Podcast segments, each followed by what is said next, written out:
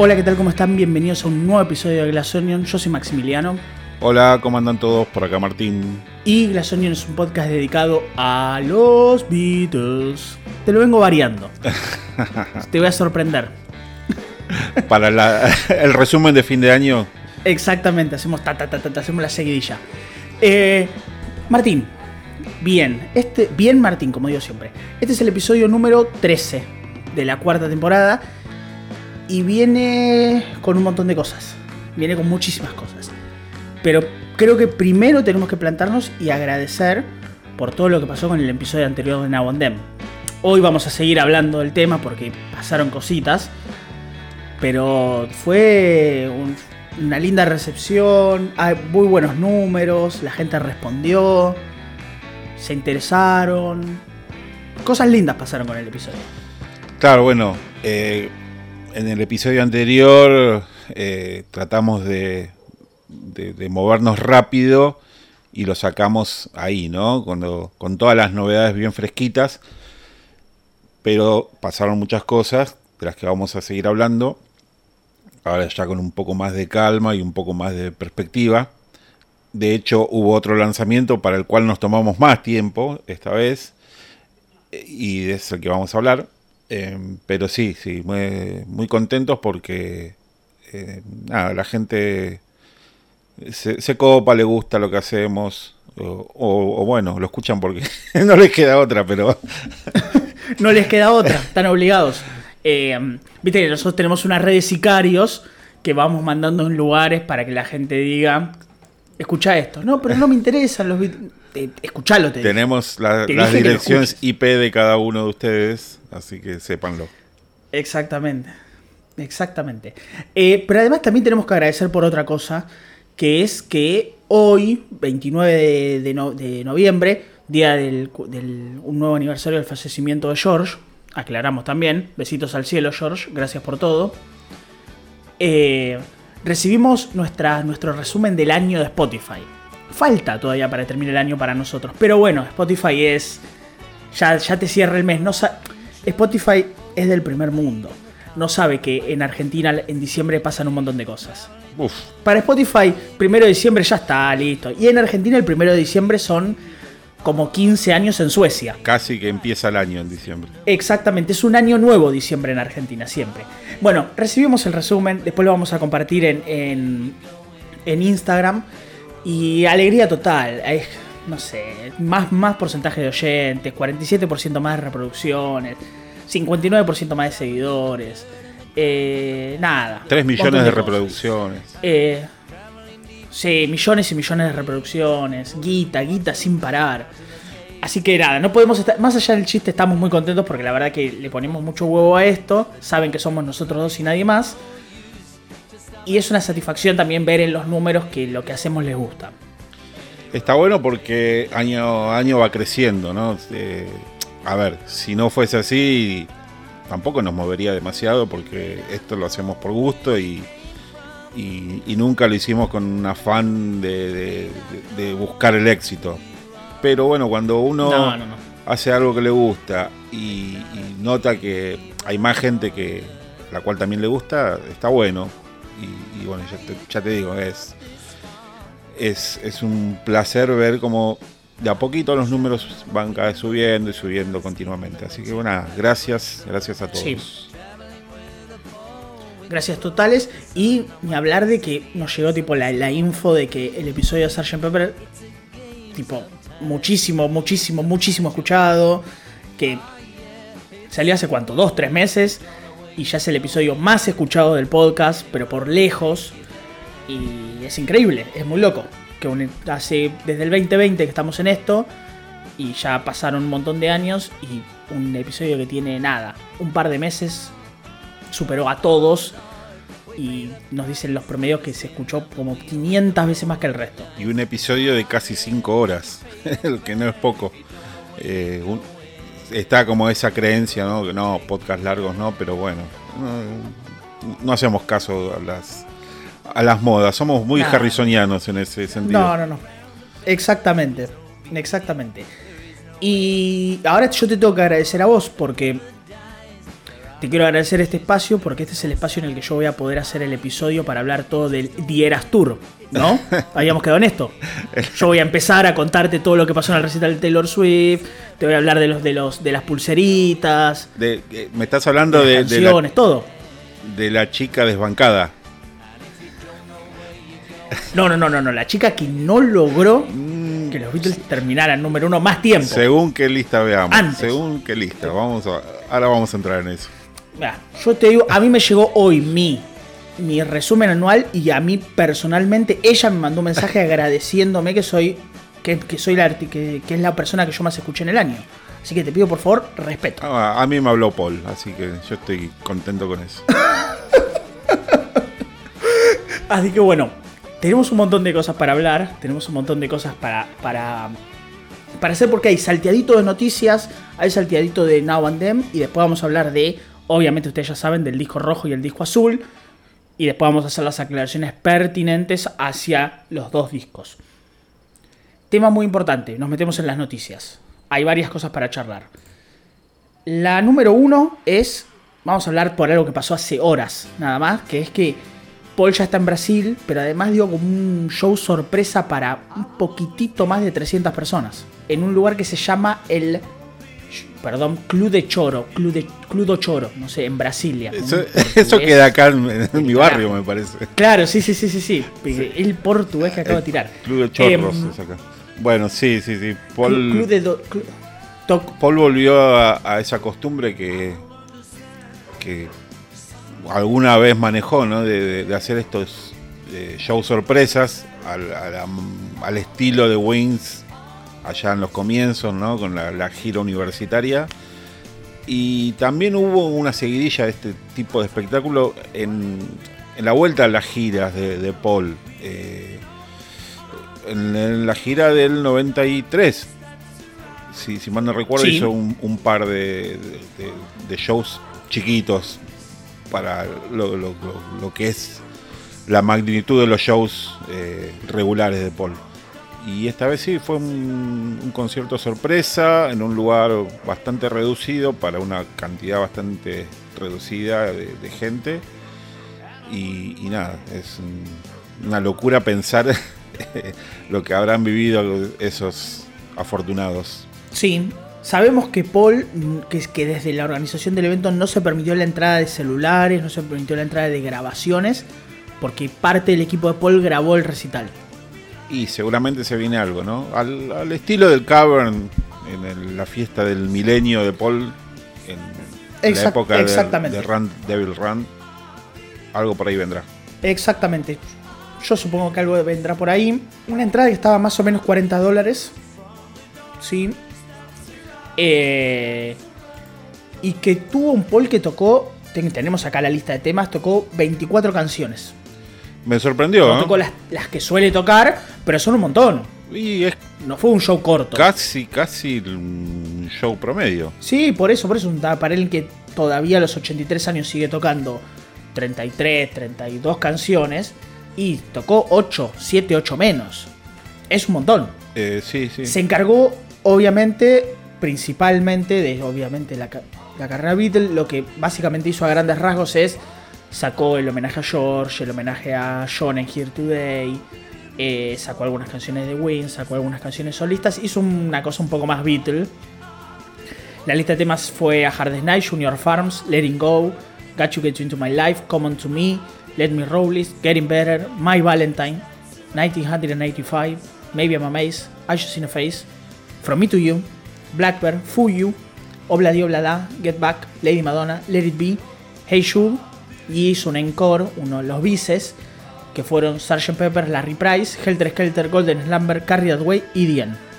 Y terminó con una proyección, o sea, con una, ni bien terminó el recitado, con una proyección de No More Lonely Nights. Mirá, qué loco eso, ¿no? Así que sí, sí, sí, es una canción que nunca tocó en vivo. ¿no? Sacó Live and Let Die, por lo que me decís. Sacó Live and Let Die, sacó obviamente Something, obviamente mm, sacó eh, Here Today. De hecho, venimos de México. De hecho, eh, Paul mañana va a estar tocando en Brasilia en el estadio Mané Garrincha. Y venimos del Foro Sol, donde tocó varias canciones, donde tocó, ya te digo cuántas, tocó 39 canciones, una salvajada. Eh, y bueno, nada, sí, You Never Give Me Your Money, She Came Me Through the Bad Window, no tocó Jet, sería tu recital ideal. Uy, No tocó I Got a Feeling. Te la vas a perder Jet, ¿viste? Si hubiese sido, te hubieses perdido Jet. No tocó She's a Woman. Bueno, no tocó varias. Tocó 15 canciones menos de lo que venía tocando en México. Pero bueno, nada. Recital con 300 personas, te toca 5 canciones y ya salís hecho. obviamente. Eh, bueno, con, con toda esta sucesión ¿no? de, de lanzamientos y todo, como que lo, lo teníamos un poco apartado a lo que es esta gira de Paul, que ya había comenzado en Australia. Así que ahora es como el- el retomar un poquito y hacer un resumen de, de todo esto que, que viene pasando. Tocó, exactamente, tocó, tocó en Australia el 1, 4, 6 en, tres ciudades de Australia. Tocó en dos ciudades de Australia. Tocó en México en el 14, en el 16.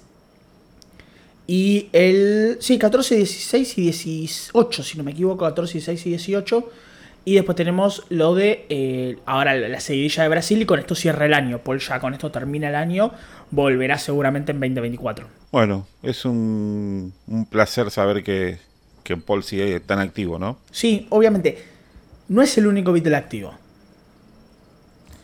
Porque Ringo, a ver, Ringo muy ahí por abajo, metió un par de recitales este año, estuvo obviamente en Now and sacó un EP Rewind Forward, que ya no se lo acuerda nadie, pero lo sacó, y acaba de sacar un libro, o va a sacar un libro, que se llama eh, Beats and Threads, que básicamente es acerca de su moda, de su ropa, de su vestimenta, y es un libro que va a ser, las ganancias de ese libro van a ser dedicadas a, a beneficencia.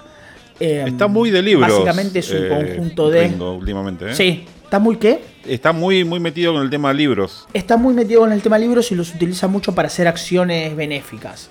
Lo cual está bueno, la verdad que está muy bueno. Bits and Thread, que ya salió, perdón, ya salió. eh, es un libro ilustrado acerca de las vestimentas de Ringo y algunas cosas relacionadas con la imagen, con la parte visual de Ringo como músico. Principalmente, obviamente, su ropa. eh, y es un libro de 312 páginas. Vimos un videito muy corto en el, en el Instagram de Ringo con él haciendo. Siendo Ringo. poniéndose la ropa de, de Sgt. Pepper, hablando sobre la ropa de Hey Jude, el trajecito verde espectacular. Así que Ringo está como muy metido en eso, está, está, está, está muy bueno. Eh, asombroso que Ringo se puso la chaqueta de Pepper y le queda perfecta. Y le queda, le queda como ¿Quién si fuera- pudiera? queda impecable. O sea, mal. Mal, mal, mal, mal. Yo a mí no me entra la ropa el año pasado. de la semana Eh, pasada. De la semana pasada. Sí. Eh, pero bueno, eh, Ringo, Ringo, Ringo hace lo que quiere. Después, no come asado, es vegetariano, eso es un beneficio. Ah, ¿Viste la foto de, ¿viste la foto de Paul y Ringo, Paul sirviéndole los fideos? Sí, sí, sí, sí. Es de un libro de Mary. Un, esa también. Ese es un libro de Mary, de Mary McCartney, sobre comida vegetariana. Que un poco siguiendo el, el- la, la- ¿cómo se llama? el hilo de, de los libros de Linda. Pero bueno, el libro vi- vino acompañado, para la publicación de Instagram, vino acompañado con una foto muy linda de Paul si- a- agarrando de la olla de los fideos para servirle a Ringo. Muy linda foto igual. Sí, sí, unos, fideos con pestos estaban por bajar Sí, muchachos. eran como unos fideos con crema, pesto, una cosa rica, unos fideos con pesto, boludo, como me gustan. Eh, qué ricos, son mis favoritos. Eh, así que no, no, es una, es una muy linda foto. Otra noticia que tenemos, que esta es media rara, pero pasó y no, y no, no, no, no, no estuvo muy promocionada por las redes de la banda. Pero bueno, nada. Yo tengo una cierta devoción que son las camisetas de fútbol. Me gustan mucho las camisetas de fútbol. Me gusta mucho el, el mundo de las camisetas de fútbol. Y Meiva, que es una marca que no es conocida, no es una marca conocida, pero los futboleros sabemos que es la marca que vistió el Diego en, en Barcelona, en su breve paso por Barcelona. Es una marca que tiene una M, con una forma media rara. Y es una marca catalana, de hecho. Hizo una collab, una colaboración con los Beatles de camisetas de fútbol. y apareció un modelo titular, un modelo suplente y alguna ropa tipo como de entrenamiento de la banda. Y está buenísima. O sea, la quiero. Justo para los Beatles, ¿no? Que tienen menos fútbol que, la revista Chakra. Que, tiene menos fútbol que. Sí. Sí, sí, sí, sí, sí. No, no. Menos fútbol que la revista Corsa. eh, ¿Seguirá existiendo la revista Corsa? Campeones, seguro que no. Y Chakra, no sé. Pero no, bueno. no, no, no, no. Chakra, yo creo que tampoco. Yo creo que tampoco existe. Em, ¿Viste la colección? ¿Viste las camisetas? ¿No querés una casaca? ¿No querés ponerle la, no sé, la, la, el, no sé, la 5 de gatito esmerado? Podría ser, podría ser. Andaría ahí, ¿eh? ¿Sí, no? Sí, sí. Una la 5 de gatito esmerado, yo lo veo ahí, un, calderón arriba, mm. caldera. Y ahí estaría bueno. ¿Te gustaron las camisetas o no te, te, gustaron o no te gustaron? Son muy sencillas, es como una franja, imagínense la camiseta de River, por es una manera, para la camiseta de Perú, de la selección de Perú. La titular es así, es negra y la, banda que, que, cruza el pecho blanca tiene la batería, como el logo de nuestro podcast. Tiene la marca grande y tiene como. En las mangas tiene como el paso de cebra de Abbey Road. Ese es un lindo detalle también. Eh, sí, sí, están buenas, están buenas. Las vi y, así sobrias eh, me, gustan. Sí, y además después tenemos también la suplente, que es como un poco. Es como una especie de de deformación del cruce de cebra y ellos en, en Abbey Road. Están buenas, las dos salen como 60 euros. No sé si estamos dentro del, mundo donde lleguen. O sea, no sé si vivimos del lado del mundo donde lleguen estas camisetas. Pero la verdad que están, están muy tan lindas. Por lo menos la negra titular a mí me gustó. Que sería la titular. La titular, como a mí me gustó muchísimo. como si se fuese a usar. Sí, sí, sí, no, no, viste, ya Claro, sí, sí, sí, la titular, la suplente y bueno, después tiene que salir la tercera, ¿no? Para, la, para, para las competencias internacionales. eh, véanlas, después las vamos a compartir en, Instagram porque están, están bastante buenas. Eh, eso por un lado. Noticias creo que no hay más, pero tenemos un montón de cosas para hablar de Now and Them, porque hay noticias dentro de Now and Them. Hay, hay... Para, para, nos estamos olvidando de algo, que también tiene que ver con Paul. ¿Qué? y que no lo tocamos en su momento, que es la colaboración con los Rolling Stones. Ah, cierto, la, la canción de los... es cierto, es cierto. Eh, Hackney Diamonds, el disco nuevo de los Stones, tiene una canción donde Paul toca el bajo. Eh, y ya creo que ninguno de los dos nos acordamos de la canción, ¿no? Vamos a ser sinceros. No, no, no. O no creo, que, creo que ni Mick Jagger se acuerda de la canción. Pero bueno, eh, pero un poco también tiene que ver, ¿no? Con, con toda esta movida en Awanden, porque ¿no te resultó un poco extraño que salió el tema de Paul con los Stones y el anuncio de Nawanden fue una semana más tarde, 10 días más tarde? Sí, de una semana más tarde. Sí, la canción se llamaba Bite My Head Off. Eh, no, no estaba mal, a mí no me, no me disgustó la canción. Estaba buena. Yo sé que yo soy más Stone que vos, me gustan más los Stone que a mí que a vos. Pero, pero estuvo buena, no sé. Y sí me llama la atención que Navandem justo una semana antes salió. Eso sí me llama la atención, eso sí no te lo voy a negar. Es como rarito. Sí, bueno, y a ver, eh, creo que del tema de, los Stones mucho más para decir no tenemos, pero sí es esta cuestión, ¿no? De, ya yéndonos al, al tema Nawanden. Em, por un lado eso, ¿no? De, de lo repentino del, lanzamiento. Y hay como una serie de desprolijidades que fuimos viendo, que fuimos notando y que nos hacen pensar eh, qué pasó, ¿no? Algo que venía como tan anticipado y, ya sabíamos desde junio, julio que, iba a ser publicado y, que aparezca así como casi de manera improvisada. Eh, vi un, un reportaje Ringo donde él decía, no tengo idea cuándo va a salir, creo que este año. Yo ya hice lo que tenía que hacer, ahora está en mano de ellos, como la gente de, los... La gente de Apple. Claro, de los sellos y lo que sea. Eh, y bueno, eso, eso es algo de lo que me, hizo bastante ruido y hay como una serie de cosas que te hacen pensar que, que no fue todo tan planificado.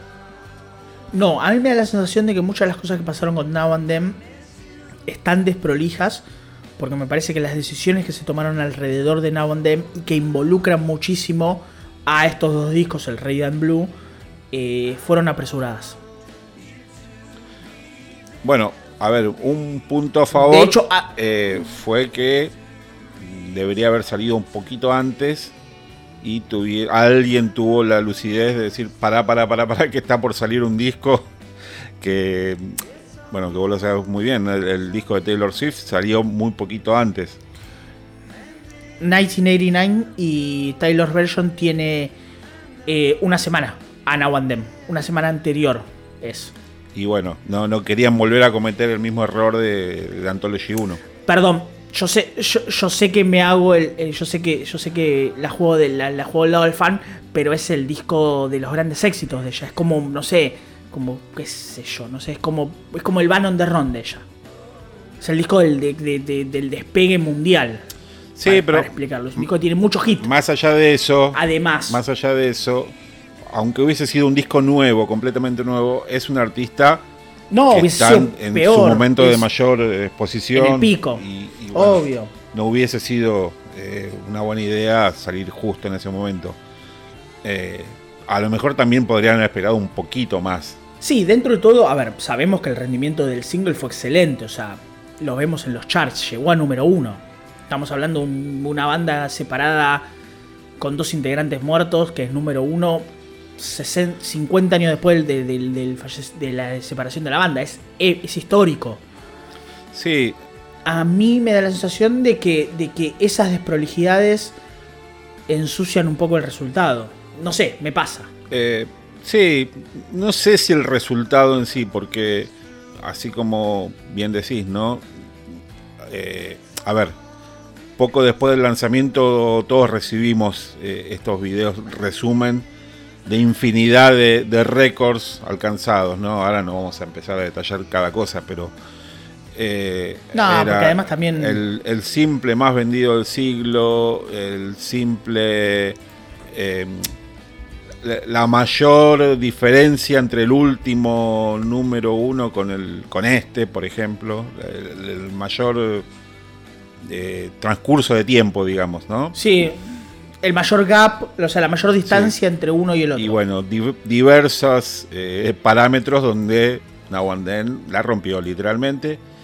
Ya el, el mismo día del lanzamiento, con 10 horas, ya había sido el- el- la más descargada de iTunes. Y efectivamente sí, fue número uno, lo cual es toda una proeza. eh, y, y bueno, nada, es... ¿Cómo discutís un éxito? Es, es imposible. No, no, no es imposible. Es imposible. Es imposible. Yo creo que no se discute, no, no se puede discutir. Pero sí creo que. eh, que un poco esta sensación queda de, bueno, che, pero no sé, como que todo muy atolondrado. Yo no voy a poder sacarme la imagen de la cabeza de que este, de que Then está puesto en un lugar que no tiene que estar. A mí me cuesta mucho imaginármelo a Now and Then donde está. Porque no es el lugar natural de Now and Then.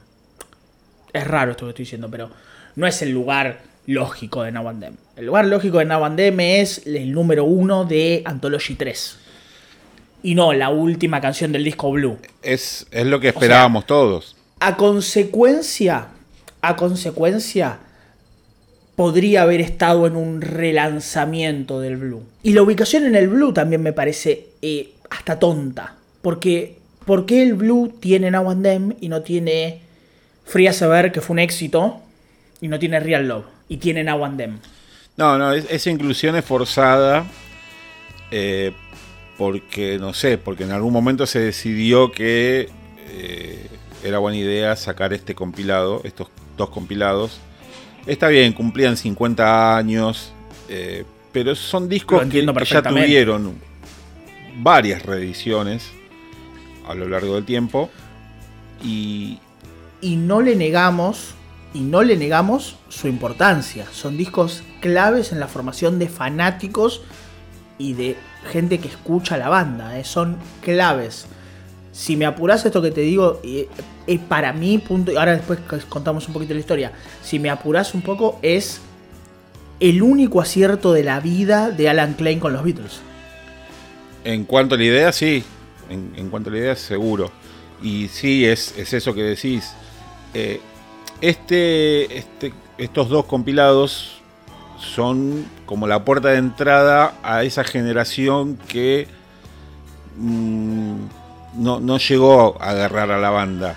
Esos chicos que capaz que en el 70 tenían 12 años y en el 73 ya con 15, bueno, viste, estaban como un poco más abiertos a la música.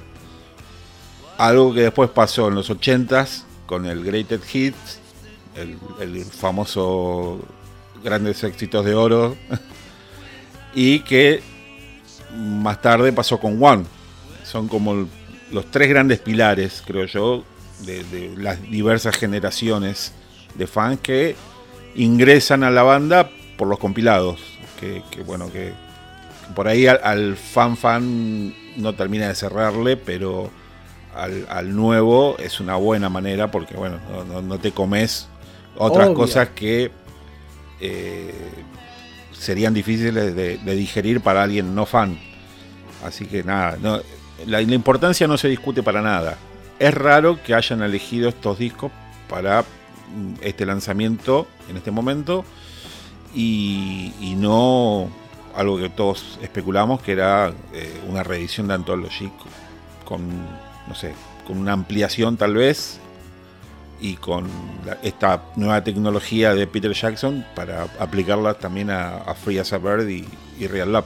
O para aplicarla y limpiar más, no sé, In Spite of All the Danger. Mira, hasta eso me animó a pensar o hasta eso, hasta eso hubiese aceptado más que estos tres discos, tres vinilos y dos discos en CD, y este 70 y algo de canciones. Porque además, acá capaz que yo ya me pongo medio obse, eh, me rompe un poco a mí que primero quiero tener Help Mix 2023 y después quiero tener los mezclados de, de todo, to, todos.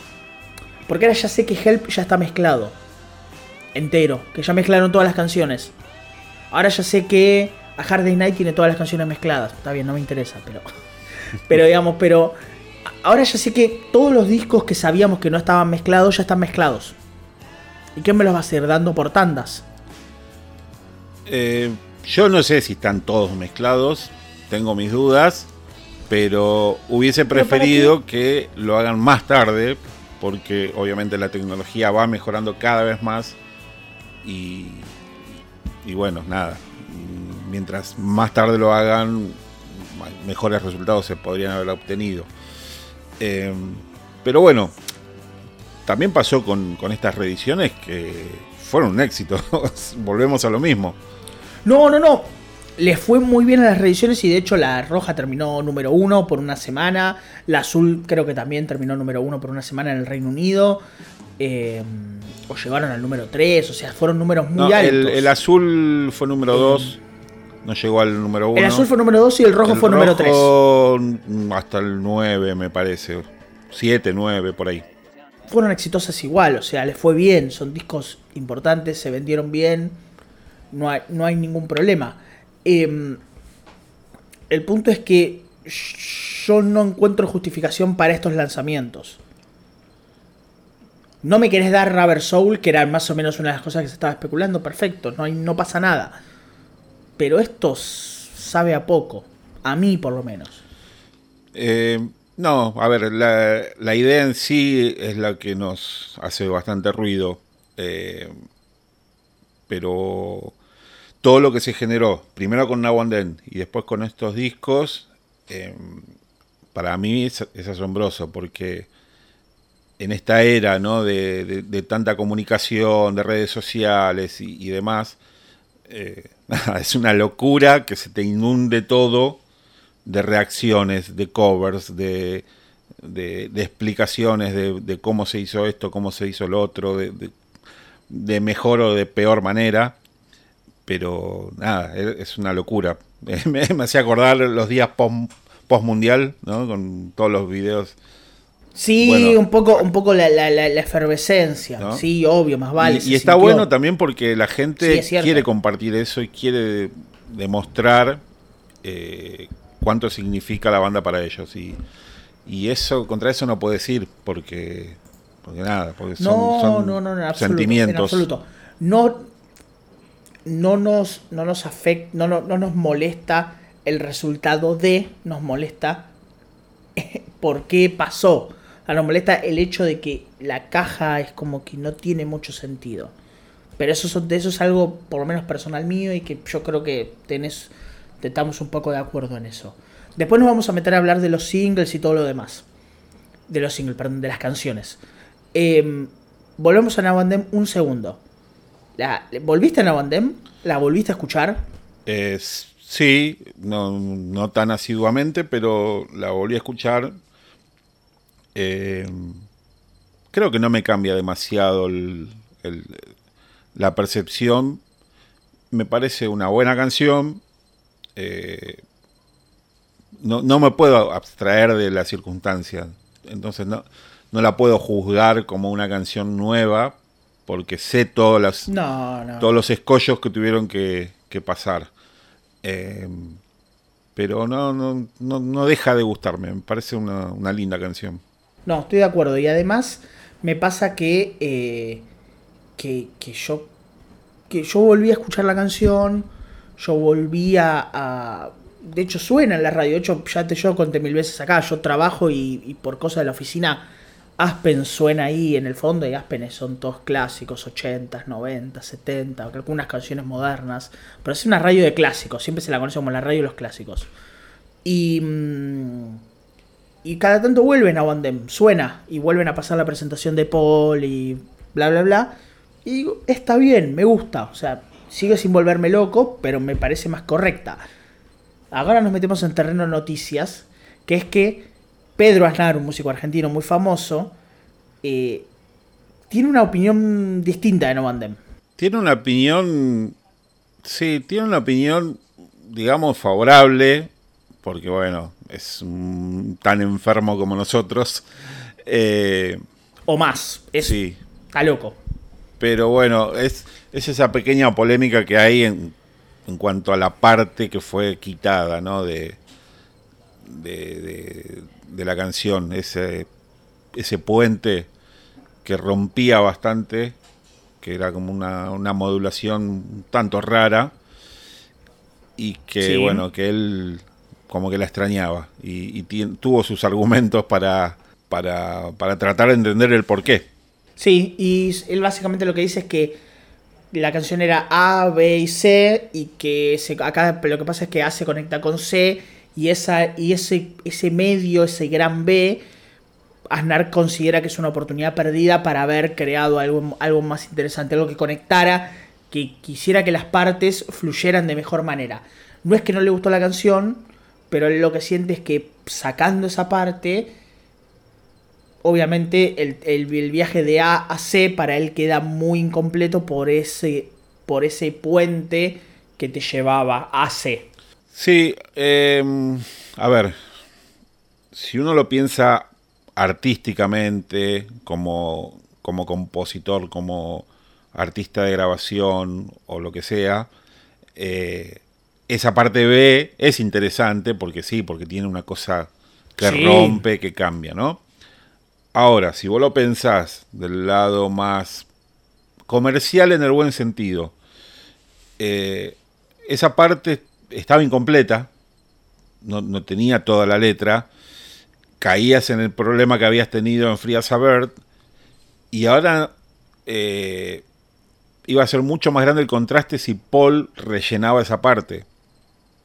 No, no, no es lo mismo que Paul cante en el 95 el estribillo de Frida Sabert junto con George a que lo haga ahora, ¿no? Porque nada, las voces son distintas y, y, rompía mucho más.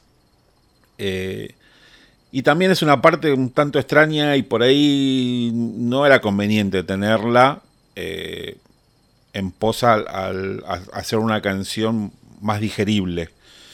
Eh, pero como ya dijimos, esa decisión no es de ahora, esa decisión ya es del 95. ¿eh? No, no crean que, es Paul tratando de, ser complaciente, es algo que ya venía y que seguramente también tuvo mucho que ver la decisión de George, que, era bastante crítico con, la canción. Eh, sí, a mí lo que me pasa es que, a ver, hemos tenido, de hecho muchos oyentes nos lo han dicho, eh, que que les hacía a veces hasta un impacto escuchar la voz de John del 77 con la voz de Paul de 2023. Imagínense un puente cantado solamente por Paul, quizás con alguna ayuda de, de Ringo, con la voz de Paul del, del 2023. La disonancia hubiese sido mucho más fuerte. O sea, si los coros a muchos oyentes o a muchos fanáticos les resultaron impactantes y hasta un poco le, llamaron la atención o hasta algunos he leído por ahí le molestó, imagínense con un puente, con unos, no sé, unos 20 segundos cantados solamente por, por un Paul de 82 años. Igual te digo, la voz de Paul está bastante bien disimulada. ¿eh? No, yo no. Excelente. A mí no me molesta. Yo la siento, se siente. A mí tampoco, pero se siente. Se siente, sí, obviamente, pero no, no es algo tan evidente. Pero sí, sí, entiendo, entiendo el punto. Eh. Y, me hacía gracia algo que, había compartido en el grupo de Telegram. Eh, en cuanto a esto, si es una canción de los Beatles o no es una canción de los Beatles. Y alguien, de manera muy risueña, dijo, era una canción que a George no le gustaba y Paul la sacó de todos modos. Más canción Beatles que eso no puede haber. Exactamente. Nada la define más que una canción Beatles a Paul no le importó que a George no le guste.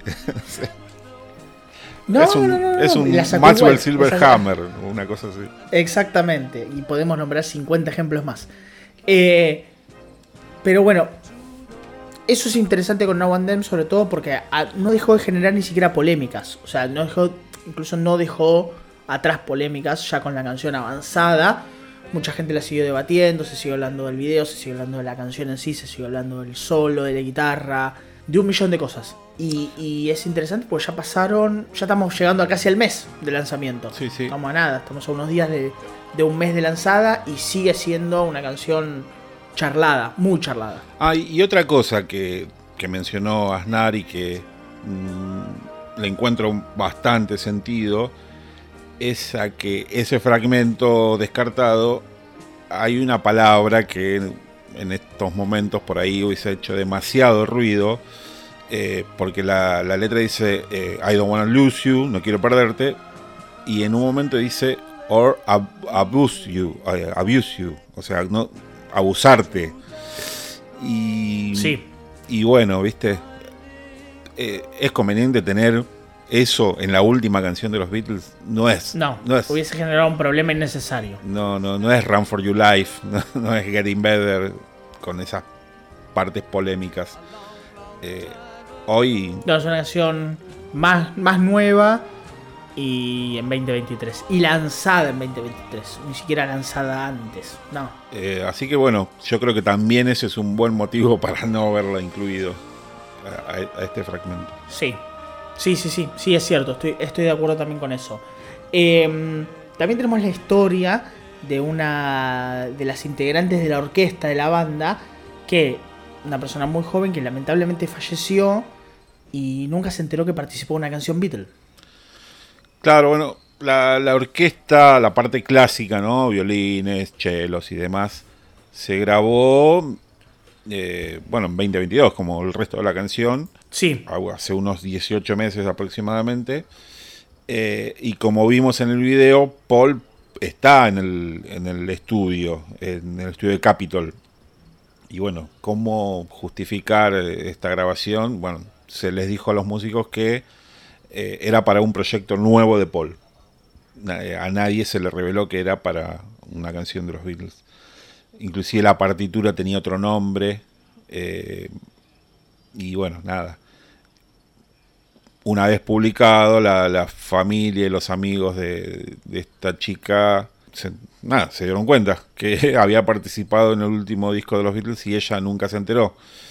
Eh, pero bueno, lejos de tomarlo mal o, con tristeza, la familia dijo, bueno, eh, es un honor que, ella haya estado ahí. Sí, una, una historia triste, agridulce, pero bueno, con, una, con un final bastante, bastante, bastante peculiar. Eh, a ver, Now and Them está inserto en el álbum azul, en la última canción del álbum azul, aunque daría la impresión de que el álbum no lo dice, ¿no? Como esto lo estábamos hablando el otro día, pero bueno, sigamos, sigamos, sigamos, no pasa nada. Eh, ¿Nos metemos en el azul, en el rojo? ¿Tenemos algo más de Nabondem? ¿O ya podemos empezar a hablar de esos discos? No, bueno, lo que vamos a hacer es hablar de estos dos compilados que tuvieron su, su edición original en el 73, como vos decís, ¿no? De, impulsados por Allen Klein. Eh, y que bueno, ahora después de varias reediciones a lo largo del tiempo, tienen esta nueva reedición, ampliación eh, y la novedad de las nuevas mezclas, que es más a lo que vamos a apuntar, ¿no? Porque hay temas de, los que ya hablamos y, otros de los que no hablamos, pero lo vamos a hacer cuando toquemos el disco en cuestión, por ejemplo, los temas del álbum blanco. Eh, pero creo que lo que más nos interesa a nosotros es eh, esto, ¿no? Esta, estas nuevas mezclas, sobre todo en el, rojo, que es donde más cantidad de temas tenemos. Sí, el, 80% son mezclas nuevas. Solamente vamos a hablar de las mezclas 2023. No vamos a hablar de las mezclas de el, del álbum blanco. No vamos a hablar de las mezclas de Abbey Road. No vamos a hablar de las mezclas de los discos que ya hablamos. Eh, Revolver, Sgt. Peppers, eh, Magical Mystery Tour, excepto una excepción, o dos o tres. Eh, y no vamos a hablar de. ¿Qué más? Mm. No, creo que nada más. Y Revolver. Revolver ya lo dije, así que no, nada más. Eh, vamos por partes. El rojo y el azul, como para empezar a hablar, salen en el año 1973 por un evento muy peculiar, que es la aparición de dos discos que se llaman Alfa y Omega. Y son dos discos piratas que circulaban en el mundo y que despertaron la atención de la gente de Apple y de Alan Klein diciendo, che, estos discos piratas que están circulando son compilatorios, ¿por qué no editamos nuestros compilatorios? Vamos a la historia corta porque es un poquito más larga. Pero son discos alfa y omega muy exitosos, discos que se vendieron mucho en el mercado negro, en el mercado de los bootlegs, y que prendieron esta semilla de estos dos discos. Dos discos que se editaron en el 73 que compilaban de la misma manera que ahora, 62-66, 67-70, y que eran dos discos dobles, o sea, incluían una lista que después, como dijimos antes, se fue reeditando, primero en CD, ediciones previas en vinilo, en cassette, en pistas de 8, de 8 en el A-track, en el A-track, en el cassette grande, por decirlo de una manera. El cartucho. Eh, en el cartucho. En, eh, en, las ediciones del 2009, en las reediciones, va, las los remasterizados eh, de 2010 salieron esas en realidad, y o 2011, 2011. Y después las de ah, que actualmente tenemos, con las remezclas, con las expansiones y con todo lo demás. Insistimos, son discos muy importantes en la vida de la banda, son hiper exitosos en todas sus variantes, son seminales en la creación de nuevos fanáticos, en la expansión de las canciones, en miles de cosas, son muy importantes. Y son dos discos que, o dos, son dos discos dobles, son cuatro discos, que tienen un valor muy importante porque hasta la parte estética, las historias mezcladas acerca de que una etapa referenciaba al Liverpool, el equipo de fútbol, la otra etapa referenciaba al Everton, historias que nunca se terminaron como que de comprobar del todo, pero como que fue una, era como el, mito urbano de la época, que el rojo era el Liverpool, que el azul era el Everton, que que mm, que las canciones que se incluían también formaron parte de un debate, que se hablaba de una idea de que George había participado en la creación de las canciones, que no. Hay miles de mitos y nosotros no nos vamos a concentrar en eso porque en algún momento queremos hablar de discos recopilatorios, es como un plan que tenemos hace muchísimo tiempo, pero que nos, nos va a tomar un tiempo porque hay muchísimos. Eh, y otra cosa importante con respecto a las portadas es que finalmente se usa eh, esta fotografía que replica la, portada de Please Please Me, eh, tomada para el proyecto Get Back y que no, no se usó y que bueno, es como una recreación, ¿no? Y, y bueno, era eh, por ahí la novedad en, cuanto a la parte estética. Sí, lo que decís vos de los colores también es tiene mucho que ver, o, se habló mucho de que tendría que ver con los equipos de fútbol de, la ciudad. Eh, también son los colores más importantes de, de, la bandera británica, así que también por ahí puede venir por ese lado. Y, en cuanto También son los dos de los tres colores primarios. Claro. Digamos, podemos sacar conclusiones para todos lados. Sí, sí. Eh, y en cuanto a la, al armado del disco, eh, tuvo su polémica en cuanto a omisiones, eh, al, disco original estoy hablando, ¿no? A, la poca participación de George o, de, canciones de George, en, sobre todo en el rojo. Y, bueno, estas reediciones vienen un poco a Mm, corregir algunas cosas y otras no tanto. Eh, no, sí, exacto, es cierto esto que decís. Eh, lo que es interesante acá, igual en el disco que vamos a hacer ahora, que vamos a hablar, es que nos vamos a concentrar primordialmente en el álbum rojo, como dijiste vos, y no tanto en el azul, por esta cosa de los discos que forman parte, por, esta forma, perdón, de las remezclas que tenemos 2023 y todo esto que estuvimos hablando antes, y que ya venimos hablando mucho, que es esta cosa del demix de separar las pistas y volverlas a mezclar, manteniendo el origen de la canción, pero alternando un poco y mejorando aspectos que la tecnología de este momento nos permite y que la tecnología del pasado no permitía. Ya se había hecho con Revolver, lo comentamos en su momento en el episodio, y ahora tocó el, tiempo, tocó el turno de las canciones que estaban para atrás. Sobre todo, las canciones de que están grabadas en dos pistas, la de los discos de Please Please Me y de With the Beatles ya tuvimos como una previa, un alguito, un canapé en Love Me Do, que era la cara B del single de Now and Them, y que nosotros habíamos comentado que, nada, estaba bien, estaba buena tener la mezcla nueva, pero que bueno, nada, era una canción simple y que estaba bueno tener un mejor paneo quizás. Acá vamos a encontrar que algunas canciones logran un poco más rescatar el espíritu de la canción original y otras que quizás se mantienen un poco más. Bueno, Let Me Do es una de las canciones de las que no existen la, la, cinta master y bueno, era algo que venía a complicar todo esto. Eh, inclusive allá en el 88 con la edición del Passmaster se había conseguido un viejo acetato con la versión de Ringo en batería que se creía perdida y ahí es donde se recuperó y ahora eh, es esa misma versión la que tenemos acá en estéreo por primera vez, en estéreo real. Y, lo que ya dijimos, ¿no? Que, valoramos mucho la, esto, de, tener la posibilidad de, mezclar las, las, canciones en un estéreo real y que suenen bien. Mm, ya lo dijimos, no es una locura porque son muy pocos elementos, pero está más que bien. Sí, sí, sí, sí, estoy, estoy de acuerdo. Em, a ver, eh, vamos por partes. Nos metemos en las canciones. No, no, no sé si vamos a hablar canción por canción, pero vamos hablando como de las nuevas. O vamos hablando de las nuevas mezclas. Sí, sí, sí, vamos, vamos metiéndonos en cada canción y, vamos un poco charlando de lo que nos pareció, ¿no? Cada una de ellas. Sí. Vamos, la primera, Long Me Do, ya la comentamos. La segunda, 2023, obviamente, de Please Please Me. Claro, bueno, eh, esa es una que a mí me interesaba bastante porque la, la, grabación original está todo como muy enmarañado, viste que cuesta distinguir todo.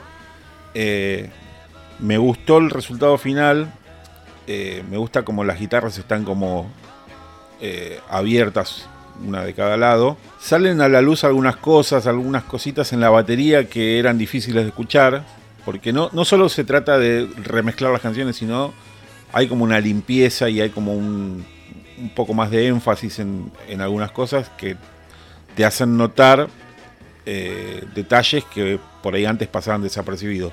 Que seguramente estaban. Capaz que ahora volvés a, la mezcla vieja y está ahí, pero por ahí no era tan evidente. Eh, bueno, para esta, esta edición usaron la versión estéreo de Please Please Me. Sabemos que hay diferencias con la, versión mono, porque en la última estrofa Paul se equivoca la letra y, lo que... Sí, se nota. Y causa como una risa en, en, John que el primer camón de, la, última estrofa lo hace como con más...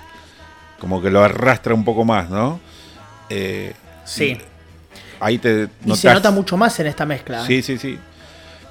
Pero bueno, esa mezcla estéreo tenía un problema, que era que la armónica del final estaba fuera de sincro. Se va corriendo porque se, se habrá hecho una sobregrabación. Lo que causaba un choque entre las reverb. Vos escuchás la versión estéreo de, de toda la vida y el final es una pelea de gatos. las reverb rebotan cierto. una con otras y era imposible. Y ahora, eh, en lugar de corregir eso y acomodarlo, optaron por enterrar la armónica. Está como mucho más baja la armónica del final y de esa manera se disimula esa cuestión de la reverb, pero para mí es una oportunidad perdida de, de que se podría haber corregido. No, no me parece una herejía corregir este tipo de cosas, porque de hecho ya lo han hecho con otras canciones. No sé, se me ocurre eh, Eleanor Rigby, que cuando empezaba a cantar Paul escuchabas la primer sílaba en los dos auriculares y después se iba a, un, a uno de ellos A uno de los y costados. quedaba como pisado. Bueno, Sí. ahora no lo hicieron y bueno, me, me termina de ensuciar un poco esta remezcla. Sí, me parece que gana en el tema de que se nota más el error y hasta me parece divertido que haya quedado y que quede así y pierde un poco más en, el, en, en lo que vos decís. Em, una de las nuevas, y seguimos, es I Saw Her que es una de las agregadas nuevas a la mezcla. Claro, es una nueva en el disco, una que no estaba en el disco, que se incorporó ahora y también es otra, obviamente, otra remezcla. Eh, esta es una de las que más me gusta. Me parece que gana muchísimo. Eh, sí. Gana mucho poder, gana mucha fuerza, gana mucho. gana claridad.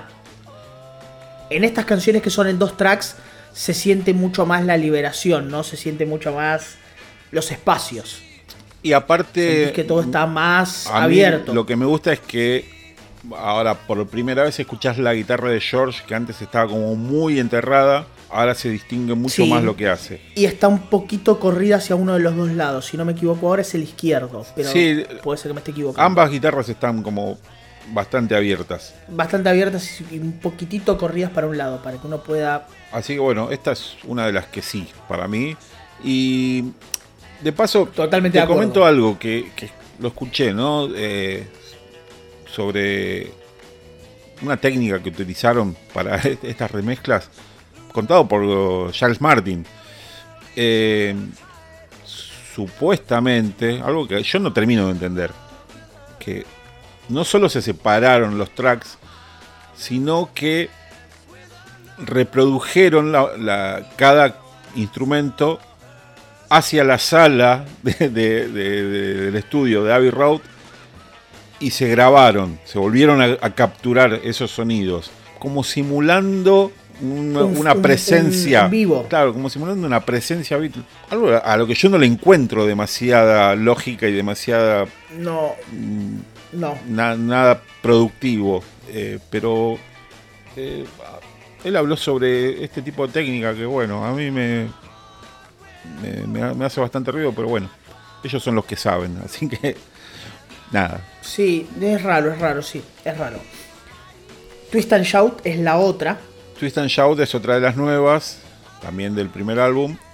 Y, y bueno, vamos a repetirlo un montón de veces, ¿no? La, el hecho de tener estas mezclas estéreos ya es un triunfo y es una bendición. Eh, Sí, re. en, en esta a mí no me termina de cerrar. Me, me gusta más Ah, la- el mono, pero bueno.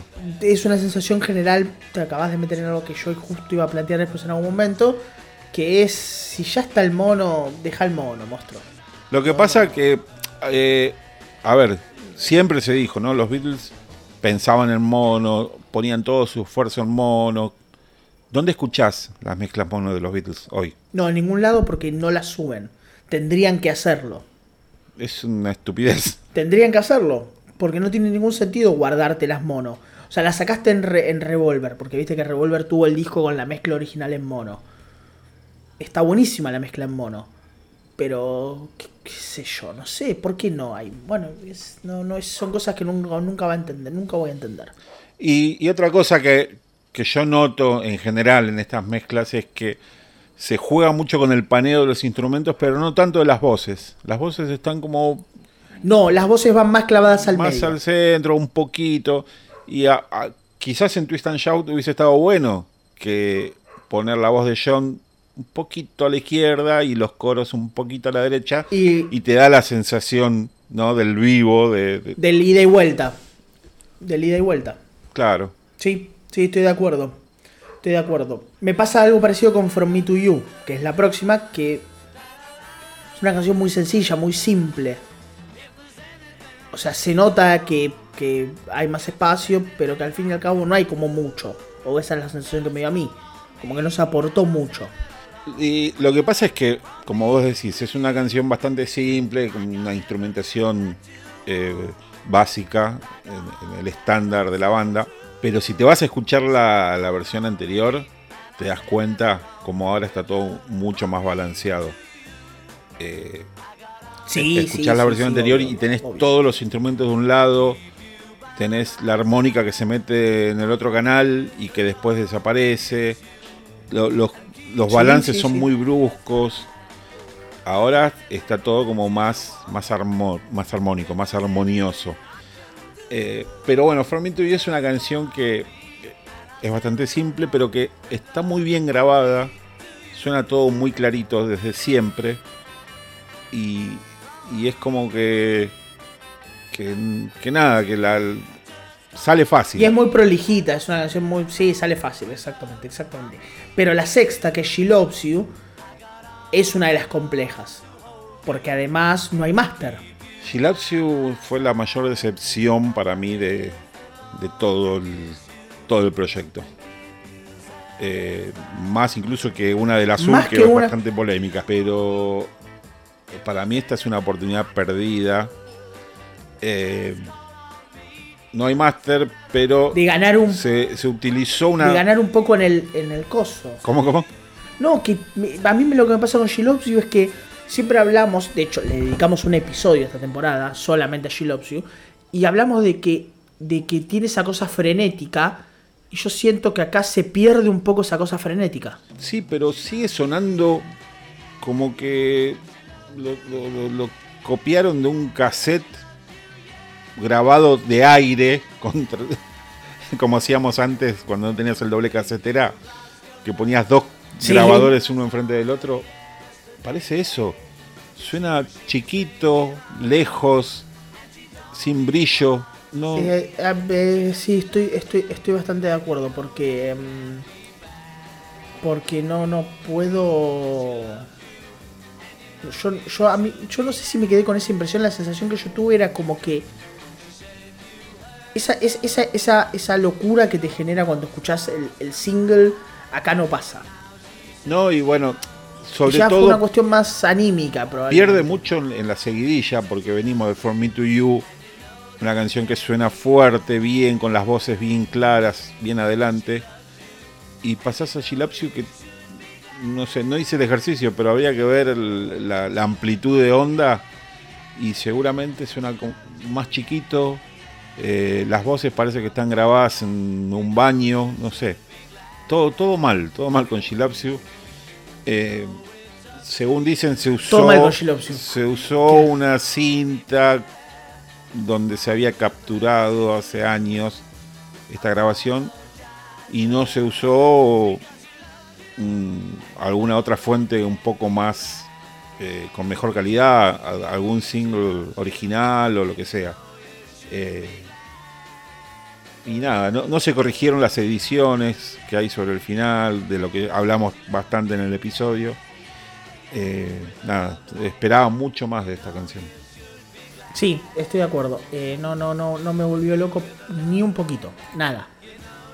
Eh, después tenemos la mezcla 2023 de I Wanna Hold Your Hand.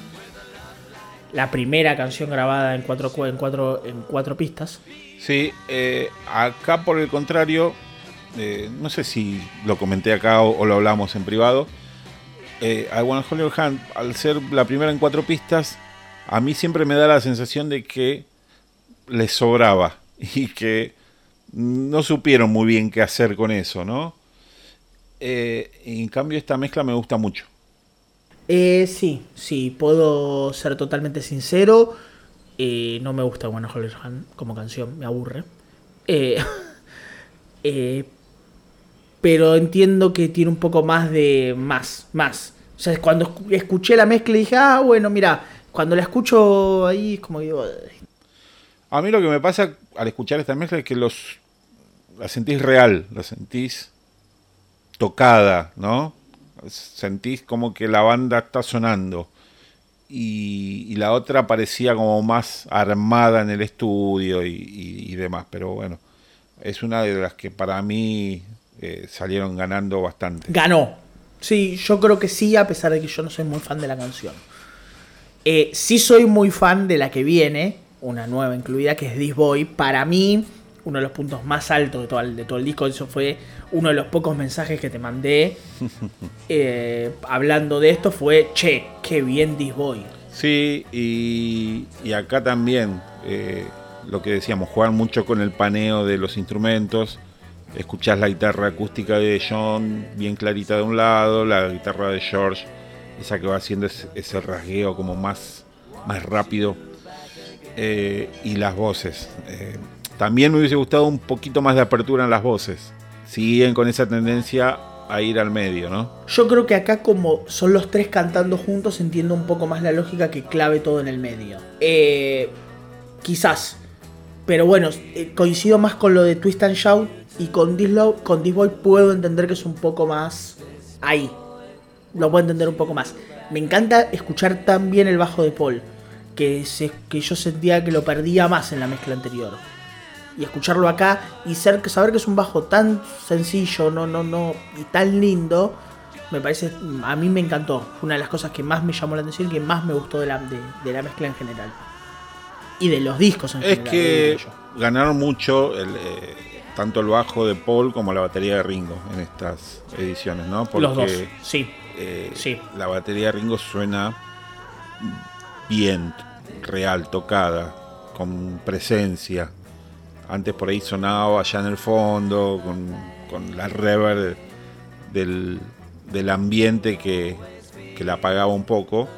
Y ahora no, ahora está como con, mucha presencia. Y el bajo de Paul también, que es bastante difícil de escuchar para oídos no entrenados, el, bajo en las primeras grabaciones. Sí, totalmente. Sí, totalmente. Y es muy, es muy. Acá se siente más, está como corridito un poquito para el lado izquierdo si no me equivoco, y está muy bien, me gusta muchísimo. ¿Qué te pasó con All My Loving? Y nada, otra de las que sí, otra de las que sí, para mí All My Loving... Sí. Eh, donde la guitarra de John, que es como uno de los atractivos más lindos, suena, loco. Lo que pasa es que All My Loving tiene eso, ¿no? Tenés esa guitarra en tresillo de John, tenés el bajo Walking de Paul, sí. la batería de Ringo también es como muy característica. Son todas cosas que llaman la atención. Y, bueno, ahora eh, suenan como eh, en el lugar correcto, donde tiene que estar cada cosa. Sí, estoy de acuerdo. Eh, la nueva agregada Rollover Beethoven. Antes de hablar de la canción en sí, un apartado, ¿no? Porque tenemos Rollover Beethoven y You Really Gotta Hold on Me. Dos covers. Dos covers. E, esa es la novedad, ¿no? La incorporación de covers. Bueno, Twist and Shout también es otro cover, pero bueno, parece ya un tema de los Beatles. Eh, pero. Mal. A, mí me hace bastante ruido, sobre todo You Really Got a Hold on Me. Eh, no me parece eh, yo creo que una canción tan, mm, tan importante no. como para ser incluida. Yo hubiese puesto. No, porque además. tendría que haber puesto un cover, porque si hay que poner un cover. Yo hubiese puesto Long Tal Sally. Mr. Postman. Ah, yo hubiese puesto Please Mr. Postman. Sí, pero Long Tal Sally es como una canción muy presente en la banda. Que estuvo, es la canción que más tiempo estuvo en el set list. Es la última canción que tocaron en vivo en un concierto. Tiene como muchas cosas. No, sí, tiene lógica. Tiene lógica. A mí me parece que You Really Gotta Hold on Me. Y bueno, Rollover Beethoven está ahí puesta por, por George. Y You Really Gotta Hold on Me está puesta. Creo que también por George. Pero George no es el cantante principal en You Holland. Pero las armonías vocales, pero las armonías vocales en esta mezcla de George se escuchan, no te diría que al, nivel de las que al nivel de la voz de John, pero están muy cerca. Yo creo que esta mezcla potencia mucho la voz de George. Claro, pero bueno, a mí no me termina de cerrar esa canción en particular. No, Más allá de que suena estoy- muy Estoy bien. de acuerdo con vos. Y, y Roll Over Beethoven A también suena muy bien. Está todo como más balanceado. La, la voz de George, eh, escuchando la, la mezcla anterior, eh, también tiene esa cosa de que la guitarra aparece de un lado, la, la voz como que se va moviendo en el paneo estéreo y ahora está todo como más, más real. Encauzado. Más, más bien, bien Sí. asentado. Y, y las palmas de Rollover Beethoven están un poco más a tope. Suenan más claras. Sí, sí, sí, sí. No, no, en ese sentido no, no, No, están no hay quejas. Están, están muy bien las dos. No, están muy bien las dos.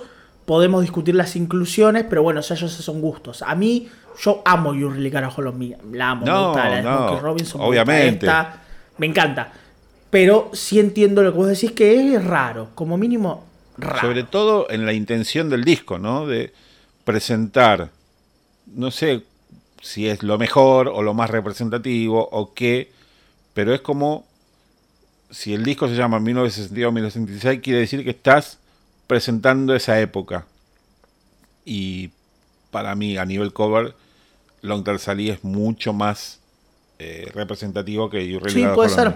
Puede ser. A mí me parece que el disco se quedaba corto, flojo de George. Entonces, ahí es como que hay un poquito más. Claro, pero a ver, también es No el mucho, periodo de George menos productivo, es, es hasta lógico, Sí, bancátela, hermano, ya está, pero no, no- es culpa tuya. claro. Hubiese puesto más canciones, hermano. Sí, porque de, de Ringo ¿qué tenemos? no tenemos nada en este primer disco. Nada, ninguna cantada de Ringo, ninguna, nada. No, nada de lo que canta Ringo. No, no, no, nada. Eh, seguimos. Por razones contractuales, las próximas cuatro canciones no las vamos a nombrar. vamos a seguir con Eight Days a Week. Eh, Can't Buy Me Love. Can Buy Me Love. Ben Club 2023. Eh, lo que me, me gustó o, o- o me llamó mucho la atención es que el solo de guitarra de Can Buy Me Love, que está duplicado, ahora las guitarras están como abiertas en el estéreo. Entonces las podés escuchar. Eh, sí, están duplicadas pero separadas. Sí, O sea, son los dos solos, pero digamos, están uno de un lado y el otro del otro. sí. Y hay una tercera guitarra que está como muy abajo, una guitarra fantasma que, que también se escucha ahí en, en la mezcla. Eh, y en general, nada. es, es muy está simple, bien, está bajo, batería, guitarra acústica, no hay mucho más, una sola voz, así que No, no, no, está bien. No, no. Es mala la canción nada más, pero tenés. Eh, eso. ya el chiste. You Can Do That. Esta es una de las que está agregadas. Es, Otra inclusión extraña, ¿no? es bastante rara porque si nos ponemos a pensar de ese disco, te diría que Y podría haber ido If I Fell. Podría haber ido Fell, podría haber ido. Have Known Better. eh, podría haber hasta ido, no sé, hasta I'll Be Back. También. Eh, Podría haber, podríamos haber tenido Things We Say Today. Son todas horribles, pero bueno, qué sé yo. Trata de sacarlo. Lo, lo- de, de- de un disco que no tiene ninguna canción buena, trata de sacar más o menos lo mejorcito. te van a ir a buscar los, fundamentalistas de Hard Day's Night. Em, y bueno, vengan, vengan, vengan. Yo me, me la banco contra esos dos. Seguro la llama. Seguro la Habana, esos dos que bancan a Hard Day Night, que vengan acá. Mi nombre es Martín. No, bueno, You Can Do That. Eh, yo creo que también tiene que ver porque es parte del single de Ken. Yo, sí, le asumí lo mismo que vos. Asumí lo mismo que vos. Me parece rara. Como hicieron con This Boy, rara. Que es el lado B de I, I Wanna Hold Your Hand. De Buena Holly Run. Sí. Está bien, no creo que haya mucho más. Está bien, listo. No, no, si tenés o sea, suena, suena bien, suena todo más clarito. Sí. La guitarra, Y- la Rickenbacker de 12 de, de George, eh, termina de distinguir bien lo que hace. Y es algo que pasa en la siguiente Sí. también. En una Hard Day's Night, la guitarra de George se Sí, escucha mucho mejor. Mucho mejor. Y, y el, y el famosísimo primer acorde también suena como con mucho más estruendoso. Suena mucho más estruendoso, mucho más claro, pero a mí me sigue gustando más el original. Esa cosa más homogénea y que no podés distinguir qué es. Y porque me parece que tiene más el misterio. Me parece que lo que tiene el, el acorde original es el- esa cosa más misteriosa. Ahora pierde de la magia, ahora me estás mostrando el truco de atrás. Exactamente. Y una de las gracias que. Y una de las historias más importantes que pasó con el Hard Night es ese famoso primer acorde. Ese, ese bla, bla, bla, famoso primer acorde. Ese acorde que mm, se especuló hasta muchísimo Hasta la eternidad. Sí, sí. Recién George, casi al final de su vida, develó cuál era el acorde que tocaba y, y bueno, mm, un poco que se pudo rearmar la historia. Pero es un acorde que tiene la Sí. guitarra de 12 de George, la- una acústica de John, el bajo de Paul. Hay un acorde de piano también de George Martin que mucha gente no, no lo, no lo registra No lo, no lo incluye. y un golpe de, de, de redoblante y un platillo de, de Ringo, que terminan de darle esa cosa estruendosa. Eh, pero bueno, ya van- nos meteremos en esa cuestión en algún momento. En, eh, sí. Eh, No se puede por cuestiones contractuales. Eh, Anna I Love Her. La última del, del periodo Hard Day's Night. Está bien. eh, y es otra de las Sí. que son bastante Es sencillas una balada, en, este- en su Sí. estructura y, y en su in- instrumentación. Sí, estoy de acuerdo. La única Beatle for Sale es A Days a Week. Eh, mal, error. I Follow the Sun. Un What's, Go- eh, What's Going On. No, perdón, What's Going On. What You're What Doing. You- Eh, Sí, I'm a loser. un- hasta Babies, I'm a Loser, un Babies in Black, un No Reply, cualquiera de esas podría haber estado. Si metiste covers, qué sé yo, por qué no podrías haber puesto Rock and Roll Music, otra canción que los Beatles tocaron Sí. en vivo hasta el hartazgo. Honey Don't, para poner una de Ringo. Honey Don't, Bueno, pero a ver, exactamente. eh, Eight Days a Week venía de antes y no está mal su inclusión porque también fue un single número uno en Estados no, Unidos. para nada, fue un, fue un single súper exitoso, es, un- es uno de los grandes clásicos de la banda, aunque en estos tiempos parece que quedó un poco más para atrás. Eh, yo creo que podría haberse acompañado con algo más de, de Beatles for Sale. Me, es una sensación Bueno, que tengo yo. es lo que decíamos de que estos compilados con la ampliación se vino a corregir eh, algunos errores, sobre todo con el revólver, Y se cometen otros. pero esto Y se no. cometen otros. Claro, acá no, no, no se tomaron el trabajo de, de incorporar. Podrían haber metido una menos de Hard Day's Night, podrían haber metido, no sé, un cover menos y meter dos canciones más de For Sí, Sale. podrían haber sacado You Really Got a Hold on Me y haber puesto otro cover, pero de Beatles for Sale. Podrían haber sacado You Can Do That y meter, no sé, otra de Beatles for Sale. O, no sé, rearmarlo. Yo siento que es como... Nosotros somos un podcast harrisoniano. Ya es una particularidad. Y tiene otra peculiaridad este podcast, que es un podcast muy Beatles for Sale. Sí, y nunca hablamos de Entonces, y nunca hablamos de Beatles for Sale. Pero a- el, el punto es que nosotros tenemos como. Somos, somos una minoría, somos muy fan de Beatles for Sale y somos fan, somos muy fan de Harrison. Entonces es como. Estamos en dos lugares muy, muy. Muy Somos un, chiquititos. Más chiquititos. somos el Schiaretti de los podcasts. el, señor con voz de árbol. Eh, está bien A Days a Week, está bien, está bien. No, no, no. Bueno, y seguimos con I Feel Fine. I feel fine. Eh, Y el famoso feedback. sí, que bueno, también está correcta. No, no, no hay grandes. Sí. No, no hay mucho. No, no. Lo mismo podríamos decir de Ticket to Ride. Ticket to Ride eh, suena, para mí suena mucho mejor, suena todo mucho más clarito. Antes era todo como más caótico. Pero es otra que se perdió la oportunidad de corregir esa edición horrible del final, Del final. de- del Sí, último es She's. Got a Ticket to Ride, donde cae tarde directamente. O sea, le erraron al tijerazo y cae un cachito tarde, queda rengo la canción. Y, y esta vez lo podrían haber corregido y no lo hicieron. ¿Qué te pasa con Yesterday? Que ahora yo siento que las cuerdas tienen otro. se sienten de otra manera. No, eh, para mí también es uno de los puntos altos. Eh, Sí, Y estoy esto totalmente de- acuerdo. con su simpleza, con qué puedes esperar, ¿no? Una voz, una guitarra y cuatro instrumentos de cuerda Y un- y, no eh, gana Sí, muchísimo porque el cuarteto está está abierto en el estéreo y escuchás con mayor claridad lo que hace cada uno de los instrumentos. Eh, así que nada, me encantó y esta fue de lo mejor Sí. para mí. Para mí es uno de los puntos altísimos del disco. Eh, si esto es el CD, sería el segundo CD ya. Tenemos Help 2023. Nos metemos en el periodo Help. Bueno, ya venimos, ¿no? Pero... eh, Venimos en el single. Claro. Eh, Help. Suena todo mucho más clarito, pero Sí. no sé, hay algo que no me cierra. Me aburre un poco más. Me aburre un poco más. Esa no, no te puedo dar otra explicación. Help me aburre más.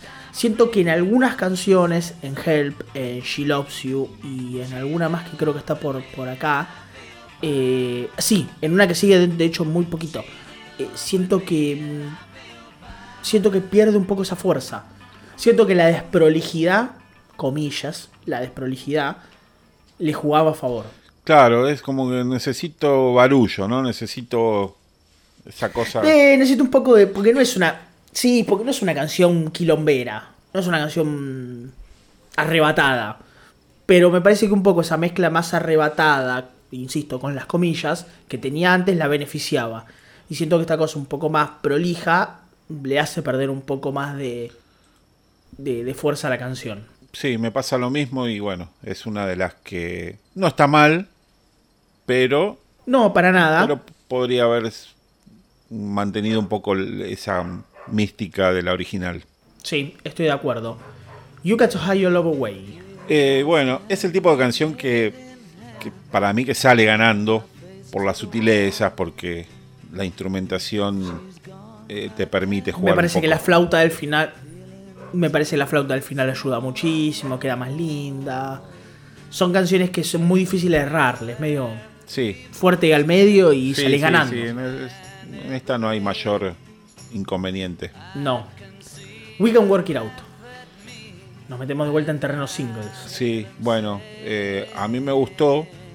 Eh, en un primer momento no me cerraba, pero la volví a escuchar un par de veces y, y me gustó porque porque también gana mucho en, en la diferenciación de cada instrumento, ¿no? Porque tenés la guitarra Sí. acústica, el armonio, el bajo, la pandereta muy presente, que es la que mueve toda la Me canción. parece que en el.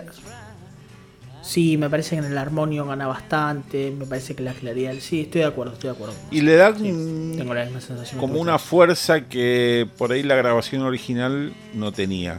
Siempre a mí me, me había parecido una gran canción, pero que le faltaba punch. Y ahora para mí lo, tiene. Yo nunca soy, yo nunca fui muy fan de We Can Work It Out, eh, pero, pero sí estoy de acuerdo con lo que, estoy de acuerdo con lo que decís. Sí.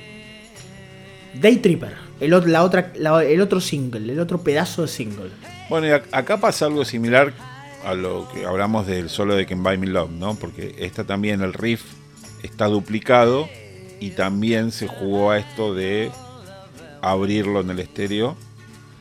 Y, y bueno, le da como otra personalidad a la canción. Sí, yo siento que corre al mismo, al mismo nivel, menos, pero corre al mismo nivel de Help y de. mm, ¿Y de cómo se llama?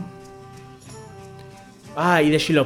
Me parece que corre al mismo nivel. Me parece que le perdí un poco de, de gancho. Eh, Pero ya es una sensación más personal mía. Sí, mira, a mí por ahí me parece lo contrario, porque para mí Day Tripper siempre la sentí, no diría forzada, pero un poco impostada la, la- la actitud rockera, y ahora eh, en ese sentido lo encuentro más atractivo. Eh, pero sí es cierto lo que decís de que pierde esa desprolijidad y, y, y ahora está como más limpia. Sí, Que bueno, nada, sí. son puntos de vista. sí, pero más vale. Nos metemos en terreno Rubber Soul, que es Drive My Car.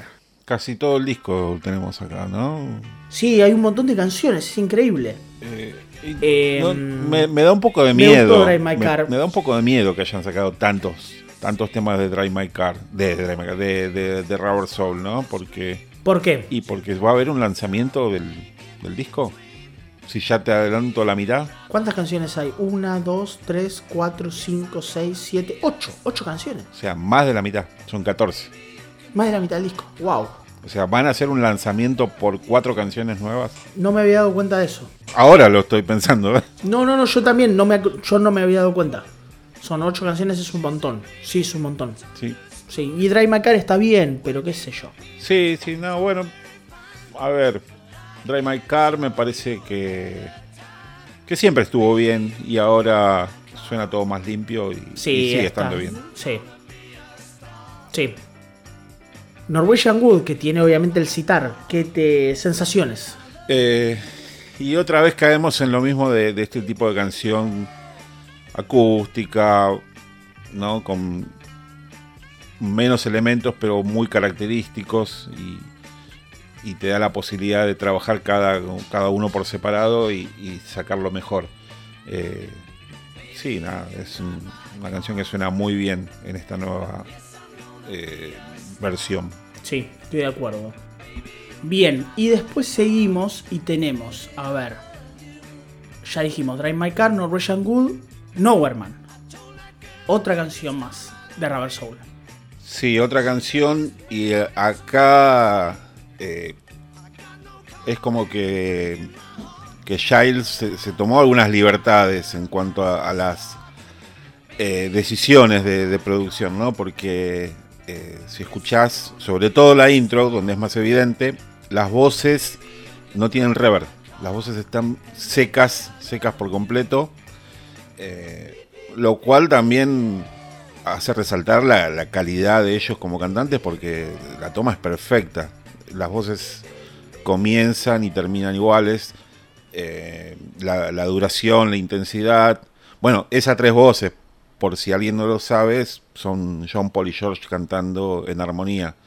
Eh, y bueno, nada, eso es, es una, una decisión particular, pero que, viene un poco a, resaltar esta cualidad. Sí, y te genera un impacto cuando la escuchás. Se, por lo menos se siente muy fuerte el, el ¿cómo se llama? El cambio de, la de las de las voces, porque es bastante, bastante, bastante notorio. Sí, no, no es usual, ¿no? O sea, el tema de la reverb es, eh, es un efecto muy usado. Creería que es el, más usado de los que son así como más evidentes, más allá de ecualización, compresión. Eh, pero a, lo que es una modulación, digamos, es un, un efecto que está muy presente y, y es raro escuchar en unas voces así tan secas y que contrasta mucho con una mezcla anterior que fue muy alabada, que es aquella del Yellow Submarine Soundtrack, el del 99, eh, que esa tenía como un exceso de reverb, pero bueno, nada, es, es otra alternativa y, y yo considero que está bueno porque mm, presentarte algo similar eh, no, no tiene mucho sentido, era una buena oportunidad para jugar un poquito. Sí, ¿y qué te pasa con el resto de las canciones? Las guitarras y todo lo demás. Eh, Porque es un tema que también tiene mucha carga con las guitarras, Sí. las voces juegan, es como los dos elementos principales. Claro, pero viste como que las voces se llevan todas las miradas. Pero bueno, después en cuanto a la instrumentación, lo que viene siendo eh, habitual, es- el, el conjunto de, de- de las mezclas es, están como mejor balanceadas. Eh, no, no tenés sobrecargado un canal y el otro te aparece algo de repente. Ahora está todo como más armonioso. Sí, sí, estoy de acuerdo. Está buena, está quizás lo más llamativo es el tema del reverb, pero en términos generales es una linda mezcla. Después seguimos con Michelle. Y Michelle está dentro de este grupo que, que venimos hablando de canciones, eh, por lo general, un poco más tranquilas, un poco más acústicas en su, en su instrumentación, que están bien, están eh, todo donde debe estar. Sí, sí, estoy correcto. Estoy correcto. Estoy de acuerdo, es correcta. Quise decir. Eh, In My Life, que es como uno de los platos fuertes, ¿no? Del disco en general, una canción muy popular, muy querida por los fans. Y no, creo que no vamos a ser un poco reiterativos, ¿no? Pero, pero sí, eh, lo bueno de, todo esto es que, eh, como ya venimos diciendo, que la- las nuevas mezclas no solo eh, acomodan mejor los distintos elementos, sino que, que en muchos casos limpian y hasta hacen resaltar algunas cosas. Y bueno, es como un lugar común hablar de la batería de Ringo, que suena increíble como nunca sonó antes. Sí, es cierto. Eh, a mí hay algo que sí me gusta en My Life, que la venía escuchando hace un rato, antes de grabar, que era que es que mm, me gusta el balance de la voz de John. Yo siento que, que viste que en la anterior estaba como no te digo más, más abajito, pero acá siento que resalta un poco más. Y como es una linda voz de John, es una de, para mí es una de las interpretaciones vocales que más me gustan de él. Eh, me gusta que el armado de las voces, la, la voz de John, los coros, todo están un poquito más resaltados. Como más, no sé, me encanta. Me bueno, encanta cómo quedó. esta es una canción. Más allá de que sí es correcta. Sí, esta es una canción que, en que las voces eh, tienen como mucha mucho ímpetu, ¿no?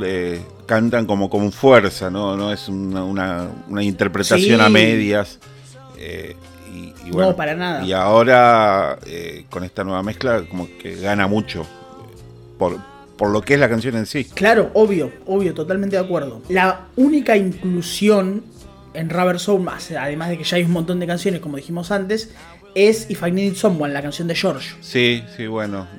siguen intentando reparar el, error histórico ¿no? de, poca participación de George y ahora como que se fueron incluyendo. Quizás hasta se fueron para el otro lado. Sí, sí, en, algún caso medio discutible, pero acá creo que no, porque bueno, es una canción, no te digo un clásico, pero es eh, como el, primer asomo de George como compositor previo a, no sé, a Tatsman o a... Eh, canciones que van a ir más adelante, pero esta es la única canción que, ellos tocaron en vivo de, George, que le, hicieron en la última gira. Y sí. porque antes siempre cantaba covers.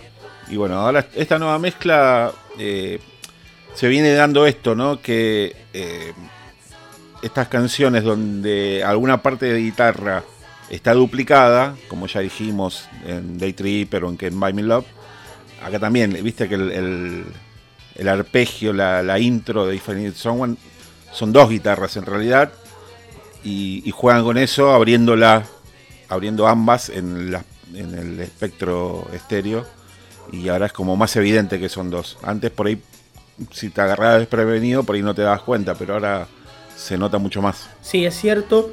A mí lo que me pasa con If I Need Someone, para más ponerle que yo creo que está bien, está bien su inclusión en el, listado, en el nuevo, en el nuevo Ready Blue. Me parece que una de las cosas que más tiene es que la canción en sí también es como. Quizás es como. Esas canciones que medio que definen el sonido del disco, ¿no? Son como canciones que. pivotales. Viste que vos capaz que decís, no sé, vos vas a Rubber Soul. Nosotros hicimos un episodio dedicado a Rubber Soul. Pero quizás, qué sé yo, no sé, Norwegian Wood, Nowhere Man, eh, Girl, I'm Looking Through You, no sé, por darte algunos ejemplos, como que van definiendo el estilo musical. Y para mí Finding Someone clava bien en, ese, en, ese, en esa definición de cómo suena el disco. Eh, sí, yo creo que sí. Y, y capaz que hasta un poco indirectamente, ¿no? Porque las canciones que vos decís son todas como de corte acústico, medio folk, ¿no? Y capaz que sí. If I no es tan de ese estilo, pero la emparentás con el folk eh, por su similitud con los Birds que, y, reconocido, ¿no? De, George. Exactamente. Que le, dedicó esta canción a, a, McGinn, al guitarrista de los Birds. Y bueno, entonces es como que ahí en, la nebulosa termina eh, amalgamándose con, con, el resto de las canciones y, y sí, es como muy característica del disco. Sí, sí, estoy, estoy de acuerdo. Eh, la última canción en la que cierra el segmento Rubber Soul es Girl, la canción de John. Y creo que entra en la misma lógica de Michelle, ¿no? Diría que sí. Eh, las voces ganaron mucho acá también, sobre todo en los estribillos, que son muchas voces. Y, y, bueno, esta es la primera que a mí me llama la atención no sé si se da antes, pero eh, acá rompemos la cronología, porque Girl debería aparecer antes en la lista, si venimos con el orden cronológico, ¿no? De, entre simples y LPs. Y, bueno, es, me pareció raro ese detalle, pero bueno, no, no afecta en nada. No, no, pero hay como esas cositas que ya venimos medio discutiendo que hay como ciertas desprolijidades en la caja. Pero bueno, ahora después la vamos a discutir un poco más. Lo que sigue después es, para terminar como el disco rojo, pero que nosotros no vamos a hablar porque tenemos un episodio dedicado al disco y un episodio dedicado a la reedición del disco, que es todo lo que está en. que todo lo que forma parte de Revolver. Y acá es como, quizás, no, quizás no, una de las reparaciones históricas más importantes que tiene, que tiene, el, que tiene esta compilación, que son muchos más temas, porque antes solamente teníamos Eleanor Rigby y Yellow Submarine, que acá siguen estando obviamente, y acá se le agregó Taxman, Got You Get Into My Life, I'm Only Sleeping, Here, There and Everywhere y Tomorrow Never Knows, todos con la mezcla del 2022. No vamos a discutirlo, pues ya lo hablamos. Pero tenemos el episodio original y el episodio sobre estas mezclas que se llama Revolver. Porque somos así, somos chistosos. Somos, hombres. Somos unos genios. fácil. somos unos pispiretas bárbaros. Claro, y lo, que llama la atención es que las canciones que sí estaban, eh, Eleanor Rigby y Yellow Submarine, eh, me da la impresión que estaban más porque fueron un single, no por, Totalmente. Revolver en sí. No por el éxito. Exactamente, no porque sean tan de Revolver, sino por el, éxito que tuvo el single. Eh, ¿Qué te parecen las que se agregan? A mí me parece que en esta, en esta lógica de que, de que quizás podemos identificar las que más representan el sonido de los discos, yo creo que acá estamos bien, ¿no? Un Taxman, los vientos de You Get You Into My Life, I'm Only Sleeping las guitarras al revés, la balada de, la balada característica de Paul y Tomorrow Never Knows, que bueno, no, no, no tiene otra cosa más que, que ser una, una, demencia, una belleza total. Claro, y Tomorrow Never Knows viene a jugar un poco como el, nexo, ¿no? Como que, listo, mirá, todo, te mostré todo desde el inicio y la última es esta que rompe con todo y te deja el, el gancho para, para el siguiente disco, ¿no? Lo, lo que, eh, nada, te, te, deja ahí con ganas de más. Y, acá me estoy dando cuenta que vuelve a, fallar la cronología porque Got to Get You Into My Life aparece antes en la lista. Y tendría que estar antes de Tomorrow Never Knows. Claro, debería estar justo antes, pero bueno. Cosas. Cosas. Eh, sí te puedo decir algo que a mí me gusta Got, into my life, got, to Get You Into My Life, pero quizás yo lo hubiese sacado y hubiese puesto Rain, ¿no? Eh, y mucha gente considera que es que Rain es la gran ausente de, este compilado. Yo creo que es la gran ausente del, disco rojo, yo creo que es la gran ausente. Pero bueno. Yo creo que sí. Que es, es, así. Sí, son opiniones, son opiniones. Yo creo que, que para mí podría haber estado sin ningún tipo de problema. Eh, nos vamos al disco azul, obviamente ustedes ya saben, nos vamos a concentrar solamente en las mezclas 2023, pero además, ¿por qué? Porque obviamente tenemos casi todos los discos de la nueva tanda ya están editados, entonces ya tenemos, no sé, Sgt. Pepper editado, eh, Abbey Road, el álbum blanco, Let It Be, tenemos todo editado. Y se utilizaron esas mezclas de las nuevas ediciones y no se hicieron mezclas 2023. Eh, ¿Con qué arrancamos? Arrancamos con Strawberry Fields en una mezcla 2015, que es la que se hizo para One, y una mezcla 2023 para el Dolby Atmos, que es algo que se utiliza para los, los servicios de streaming. Tenemos la mezcla Penny Lane de 2017, que se utilizó para la caja de Sgt. Pepper. Y después tenemos la seguidilla de Sgt. Pepper con Sgt. Pepper Lonely Hearts Club Band, With a Little Help from My Friend, Losing the Sky with Diamonds, Within You Without You y A Day in Life todas de 2017. Sí, eh, acá, mm, por más que no, no vamos a detenernos en cada canción, podemos hablar un poco de algunas decisiones. Eh, y una para mí errada es Story Fields. Ya que no se haya remezclado para la caja Pepper, me pareció un poco raro. Está bien, eran dos años nada más. Pero ahora yo creo que ameritaba, sobre todo por la canción que es, ¿no? Strawberry Field, uno de los pesos pesados. Eh, si se hizo una mezcla para el Dolby Atmos, ¿por qué no otra más? No sé, que no, tenían para pagar las extras. ¿Qué, qué, pasó ahí? No, no sé, no, no. Hay cosas que no se terminan de entender. Hay cosas que no se terminan de entender. Lo que sí podemos decir al día de hoy es que ya estamos en un momento en el cual esto es un, un quilombo, un despiole, un como uno le quiere decir, de mezclas. Es imposible seguirle el ritmo a estas mezclas. Que 2015, que 2017, que 2023, que 2021, que, do- que es imposible, no hay forma. Sí, a veces eh, son innecesarias algunas, pero bueno, si vas a, hacer una reedición, sea cuando sea, reeditar todo el material, remezclar todo el material o, as- o darle el mismo tratamiento a todo. No entiendo por qué esto de, ah, esta no, porque como la hice hace poco no la hago y esta sí. Y, genera mucha más confusión. De hecho, yo considero que estas mezclas de 2017 eh, ya pasaron seis años. Eh, se podría haber hecho una refrescadita ut- utilizando la nueva tecnología que, que ofrece Peter Jackson. Eh, o sea, están bien las mezclas, la- la- las que se hicieron para la caja Pepper, pero bueno, pasaron seis años y no contaban con esa tecnología. Pero bueno, ponele que está bien. Sí, sí, sí, en- entiendo tu punto y, y tenés un- una lógica ahí porque, porque sí. Acá es donde quizás podemos discutir que Within You Without You entra con un poco de calzador, ¿no? En esta mezcla. En esta caja, digo. Eh, Within You, Without You, y, y sí, sí, porque seguimos con esta tendencia a, bueno, a, a- a darle un poquito más a George de, de lo que se le había dado originalmente. Sí, exacto, estoy de acuerdo. Eh, después seguimos con All You Need Is Love 2015, también con mezcla 2023 de Dolby Atmos. Lo mismo que dije para Storyfields, aplica lo mismo. Exactamente. Y la, 2000 de- de la 2023 del próximo tema es quizás uno de los puntos más candentes, uno de los puntos más controvertidos, uno de los puntos que más generó charlas, discusiones, polémicas, porque es la mezcla de I Am the Walrus. Sí, eh, y acá eh, me doy cuenta que vamos a hacer policía bueno y policía malo, ¿no? Un poquito sí, un poquito no, pero vamos ahí como a, vamos a ir como, como a estar.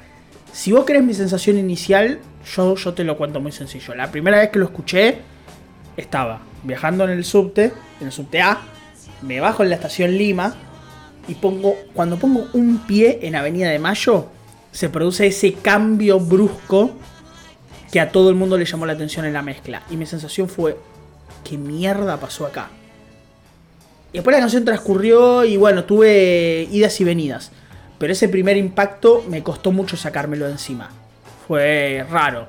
Fue como, uff, qué cosa rara. Bueno, eh, yo la primera vez que lo escuché bajaba de mi yate y eh, nada, Vamos. hablaba con, con mis empleados.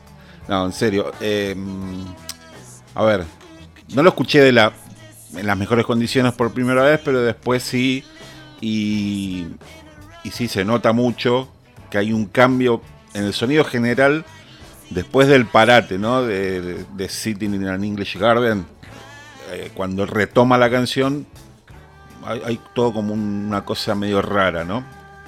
Bueno, después leí, Bastante leí o escuché, sí. no recuerdo ahora, declaraciones de Charles Martin diciendo que la mezcla, la, la- la remezcla, se venía haciendo como con todas las canciones y sonaba bien, sonaba lo, lo que escuchamos al comienzo de la canción.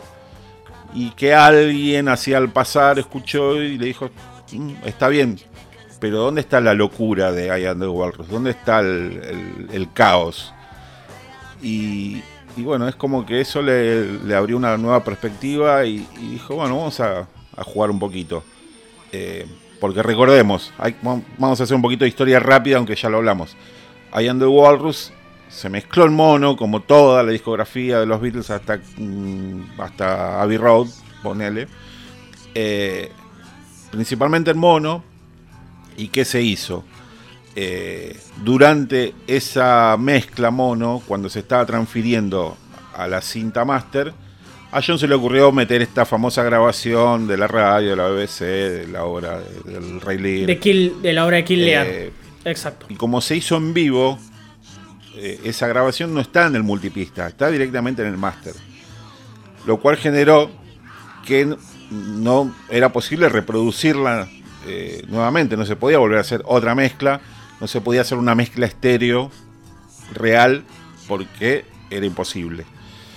Las mezclas estéreo que conocimos son fake estéreo, ¿no? son un estéreo simulado que se consigue eh, duplicando la pista y dándole una ecualización diferente a cada una en cada canal izquierdo o derecho, entonces a uno de las la sensación de que eh, escucha más graves de un lado, más agudo del otro, pareciera que los instrumentos están repartidos y no es así.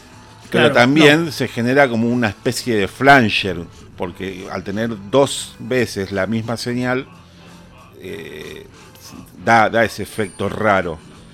Y, bueno, esto es lo que intentó simular Giles a partir de la mitad de la canción. Pero después tenemos otra cuestión más adelante. Que es que el, apartado de esto de BBC de King Lear, que en la mezcla original estaba como mucho más en el medio y uno podía escuchar los, los efectos de sonido de la canción, podía escuchar los efectos de cuerda, podía escuchar esas voces que... Esa, esa voz, todo eso quedó mucho más tapado y el King Lear subió y quedó muy arriba de lo demás.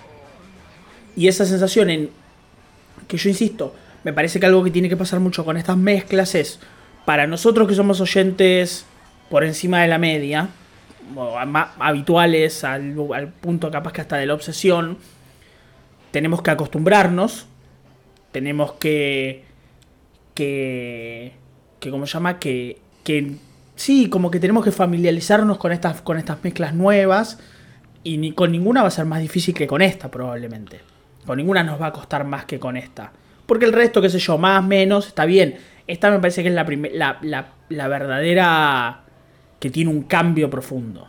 Sí, sí, sí. Bueno, yo la, crítica más común que escuché es, eh, no, pero desapareció toda la música y se dejó en primer plano esta transmisión radial, ¿no? Em, entiendo, entiendo el punto, es como un cambio en la obra pero que ya viene sucediendo, porque, a ver, eh, se está retocando todo. Eh, hubo una época donde no se hacían remezclas, o sea, las primeras ediciones en CD del 87 y las del 2009 no se remezclaron, solo se remasterizaron. No sé por qué se había instalado un dogma de que las mezclas son intocables, que era sacrilegio. Bueno, por suerte eso se tiró abajo y se consiguieron buenos resultados. Pero esta sí es como la, decisión más osada por ahí. Y esta es la más, sí, la más extrema, la más... Sí. Eh, bueno, a ver, mi postura o mi, idea es, eh, como veníamos diciendo, ¿no? Esta transmisión radial quedó como muy enterrada en la mezcla y, y nunca se pudo rehacer una, una mezcla estéreo porque, bueno, porque no, lo permitía la tecnología. Ahora sí, ahora se puede separar todo. Y lo que yo considero, yo intuyo, es que dijeron, bueno, eh, esto es lo que no podían escuchar antes.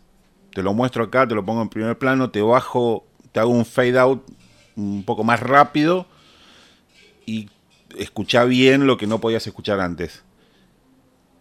A ver, tampoco es que se está perdiendo demasiado. La, orquestación de fondo no es una maravilla, no es el, arreglo de She's Living Home o de Alone Rigby. Son unas, unas cuerdas que van subiendo nota por nota y que ya lo tenemos en otras mezclas. O sea, ¿para qué querés una mezcla exactamente igual? Eh, no, no, no, yo estoy de acuerdo. A mí lo que me llama la atención es. Entiendo tu punto en el cual, en el cual vos decís. qué sé yo, es. es una mezcla distinta, una nueva mezcla, una nueva forma de, entender esta canción. ¿Querés escuchar la canción? ¿Querés, querés escuchar la, orquesta como sonaba? Bueno, andale del 2009, andá los discos originales, andá los vinilos. ¿Querés escuchar el King Lear? Bueno, anda a la 2023. Estás ofreciendo dos cosas distintas para, para el público. Sí, es tan simple como eso. Bueno, no se da en otras canciones que son un poco más respetuosas, pero por ahí porque no hay necesidad y, no hay otra cosa que, resaltar. Pero bueno, acá sí. Y se tomaron esa licencia y para mí está perfecto. No, no afecta nada a la canción. Eh, la canción ya pasó en ese momento. Esta es una coda final y, nada más que eso. No, a mí no me molesta. Sé que voy a ganar el, odio de mucha gente, pero bueno. es mi opinión y la mantengo. Y estás para bancar la parada, así que, que está, está, muy bien. Yo no estoy tan de acuerdo con vos, a mí no me gusta tanto, estoy muy acostumbrado a la versión anterior, pero tampoco me voy a poner loco, no me voy a enojar. Yo entras a Reddit y la masacraron, destruyeron la canción. Cálmate un poco, hermano. Están ahí todos los discos para que escuchen, no pasa nada. Lo que sí creo que hay que hacer es tener a disponibilidad todo. Sí, no tenemos que estar como unos... Estamos en 2023 no tenemos que estar yendo a buscar links vencidos de, de Rapid Share a ver si encontramos los discos de, de, de 1987. O las mezclas mono o los remasterizados de 2009. O sea, me parece que estamos en una época en la cual tiene que estar todo disponible. Pero si no, para ir sumando, no restando, no que una cosa tape a la otra. Eh, pero, a ver, no tenemos la, las mezclas mono. Por eso, no tenemos las mezclas mono. Dame las mezclas mono. Estoy, estoy cansado. A mí, Release de mezclas mono. O sea, yo soy. Claro, yo, yo, yo, yo puede ser que sea muy necio con esto, pero el, el, mono de Please Please Me suena mejor que el estéreo de Please Please Me. El de ahora y el de antes. O sea, no, no, no, no hay diferencia. Es, es, es más lindo. Eh, después seguimos, a ver, después de I Am the Walrus queda Hello Goodbye 2015, 2023.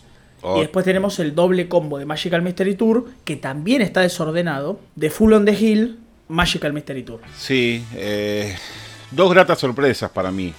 Eh, de Full on the Hill. Sí, estoy de acuerdo. Eh, gana mucho, sobre todo en, en, las flautas. En la claridad. Claro. Y, y, bueno, el resto también, porque al ser tan simple en, en, su estructura, es como que cada, cada elemento se lo pudo trabajar bien.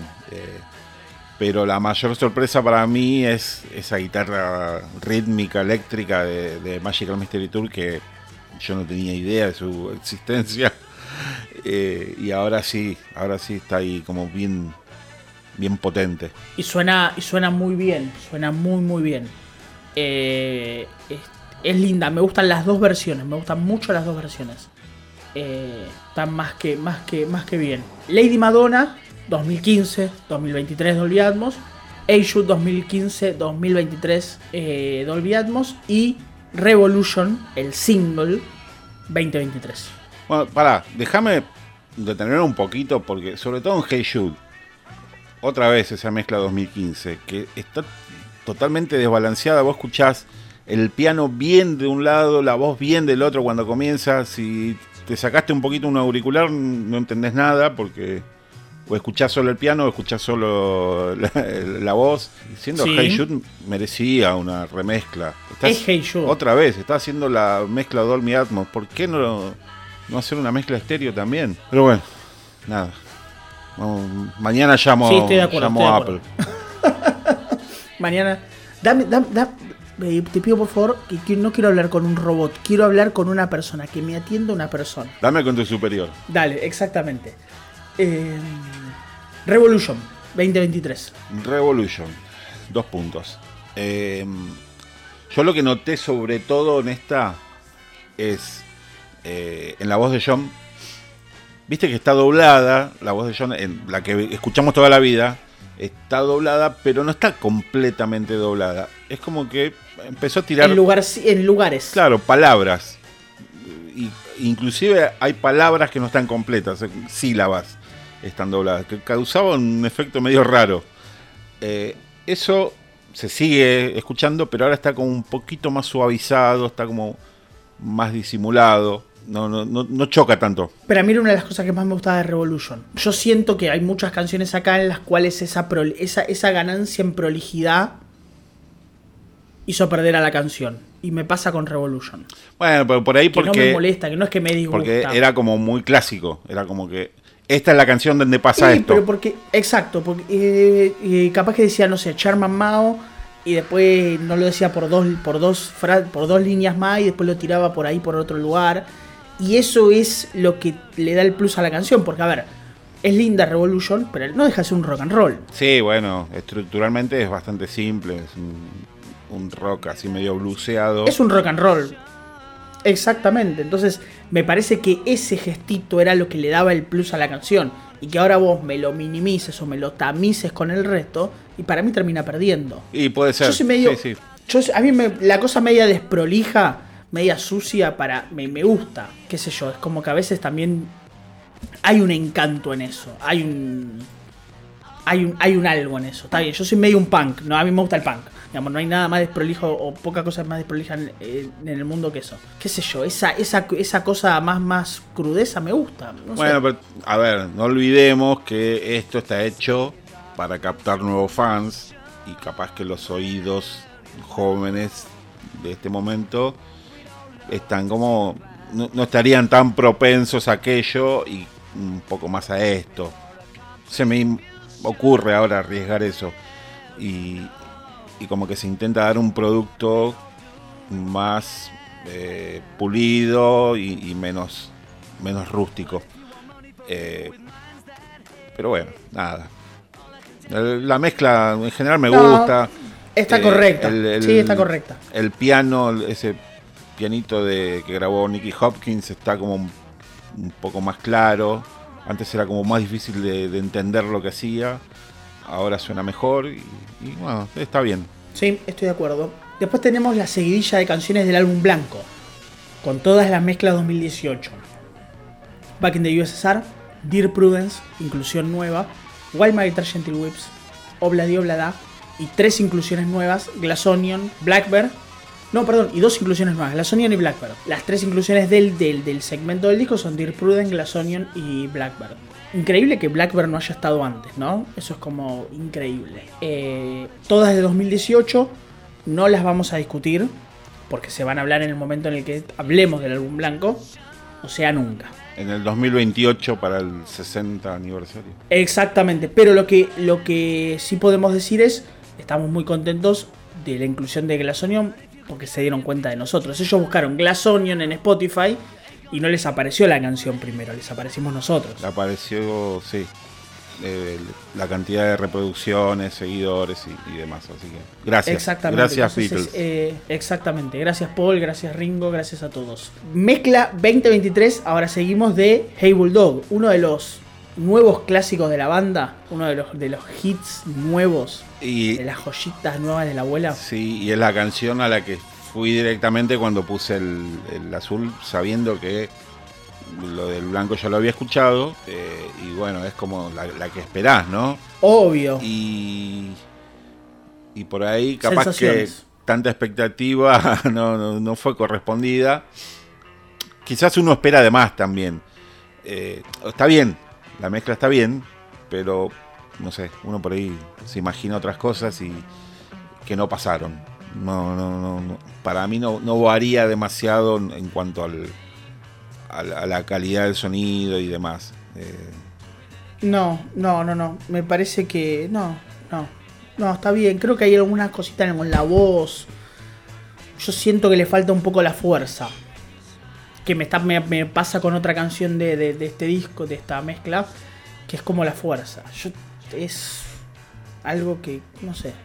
No, a lo mismo. No todo, tiene, no todo tiene que quedar tan prolijo. Un poco de suciedad está bueno. Sí, pero bueno, nada, puede pasar. Puede fallar, dijo Tuzán. Exactamente, mientras estaba matando al hijo. Eh, mezcla 2015 de Get Back, porque se ve que la mezcla 2021 no alcanzó. Las mezclas Eh, 2021, porque Las mezclas 21. ¿cuántas veces sí, pues escuchamos 50 Get Back en el último año y medio? Millones de veces. Esto es inentendible. Millones, millones de veces. Hasta la vimos nacer a Get Back. Sí. La, vi- la vimos parir ahí. Vimos el parto en vivo. Y así todo tenemos la mezcla 2015 y no la 2021. Sí, Igual esta mezcla es la del single, no es la del, Eh, no es la del LP. Es la del single. No, es la del single. Sí. Don't Let Me Down 2021. eh, la balada de Johnny Yoko 2015. Mezcla Dolby Atmos 2023. Otra vez lo mismo. Eh, Otra vez exactamente lo mismo. Eh, y eh, digamos algo, ¿no? También, que me lo acabo de dar, me acabo de dar cuenta yo. Nadie en el mundo le dice The Ballad of John and Yoko, ¿no? Creo- si naciste Creo que en un mundo. los ingleses le dicen la balada de John y. La balada de John y Yoko. Eh, sí, sí, sí, nadie, nadie. O sea, hablas español, le decís la balada de John y Yoko. Eh, y eh, All Brown Shoe mezcla 2023. Que no le decimos zap, es viejo zapato marrón. No, no. Bueno, otra de las esperadas, ¿no? Eh, Es esta. Obvio, porque es una canción de George. Un nuevo clásico también por ahí para los nosotros, los harrisonianos. Y, y sí, porque en el último tiempo tomó una cierta relevancia. En los últimos años se, vo- se volvió un poco más, más difundida. Me parece que es otra de esas joyitas ocultas que estaban dando vuelta por ahí que, Y yo- que no se habían capitalizado. Yo creo que es la canción más oscura en cuanto a, a visibilidad justamente de, de las canciones de George, más que las de Yellow Submarine. Más que las de Yellow Submarine y hasta... Sí, yo creo que puede llegar a competir con Blue Jay Way, ¿no?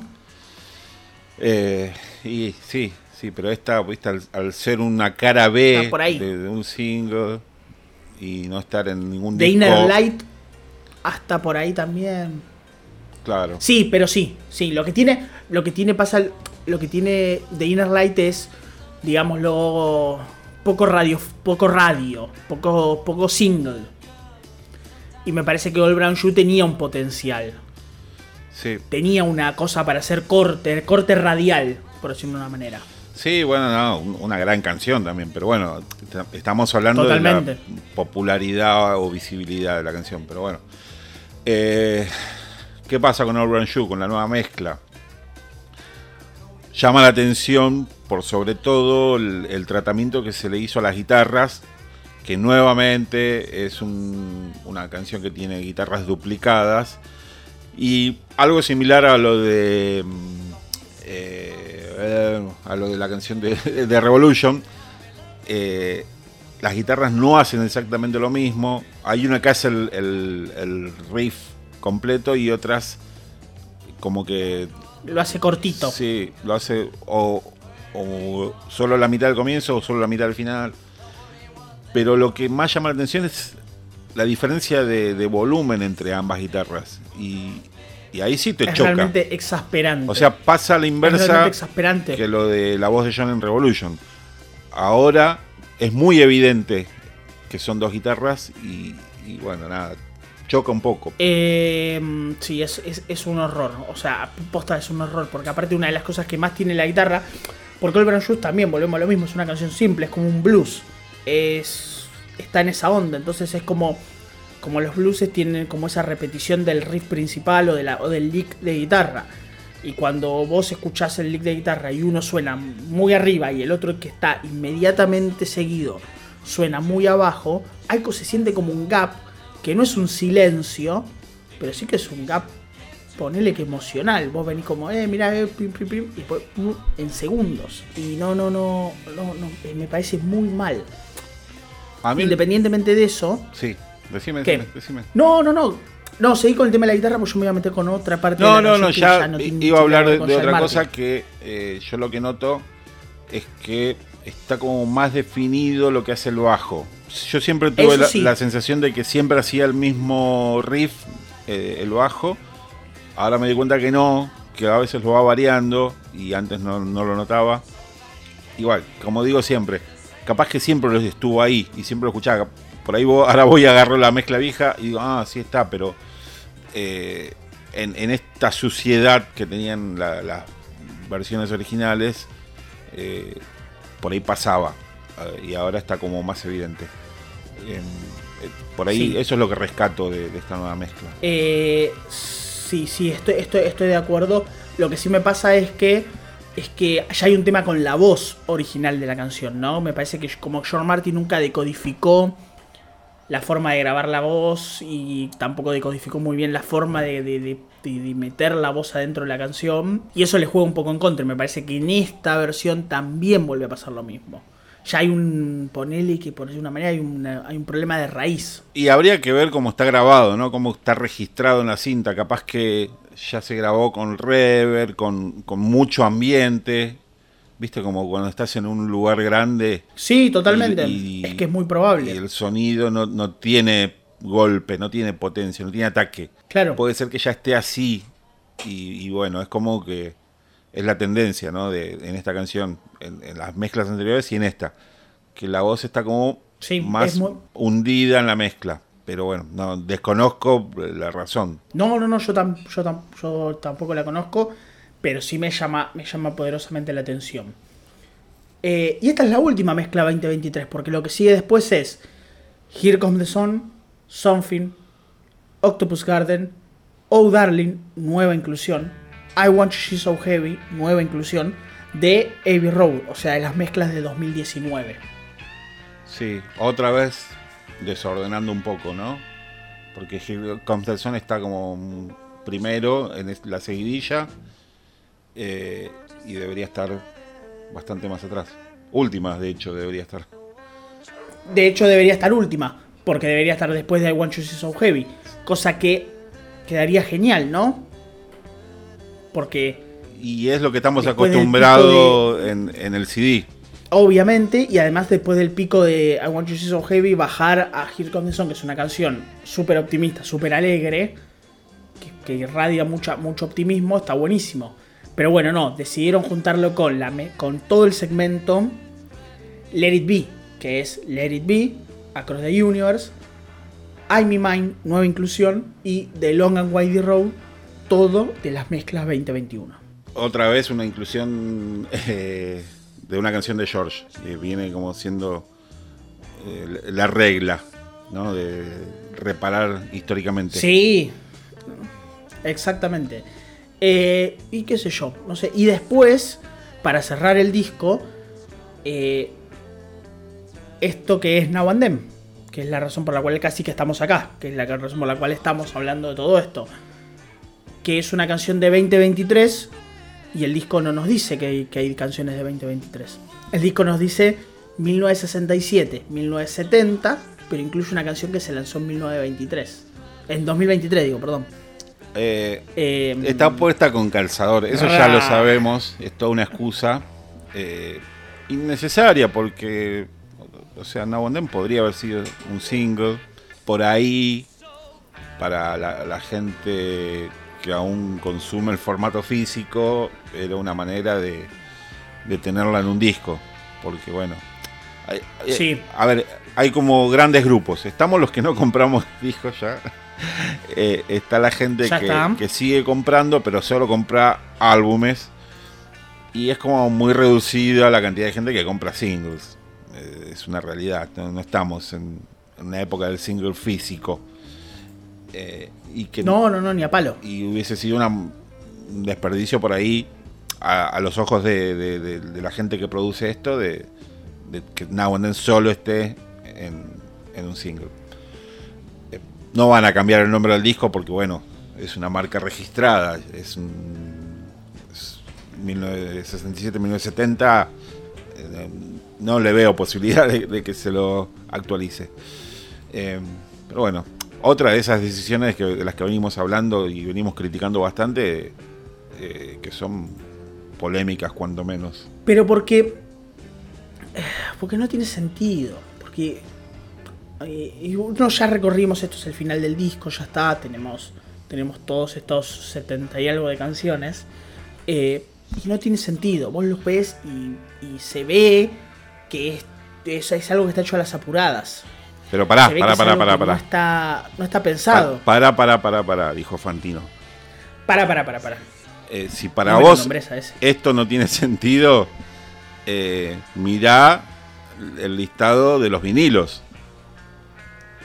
Mirá el listado de los vinilos y date cuenta que, que el azul y el rojo son eh, tres discos cada uno, tres vinilos cada uno. Eh, originalmente eran dos Sí. y ahora como que reproducen los discos originales y todas las canciones agregadas fueron a parar al tercer disco de cada uno.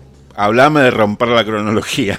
No, no, no, es, un desastre. Lo cual, lo cual, claro, porque vos vas al, al disco 3, que le- ahora acá le ponen bonus, entre com- le ponen bonus entre comillas, como para decirte, no, mira, esto te lo estamos dando de más.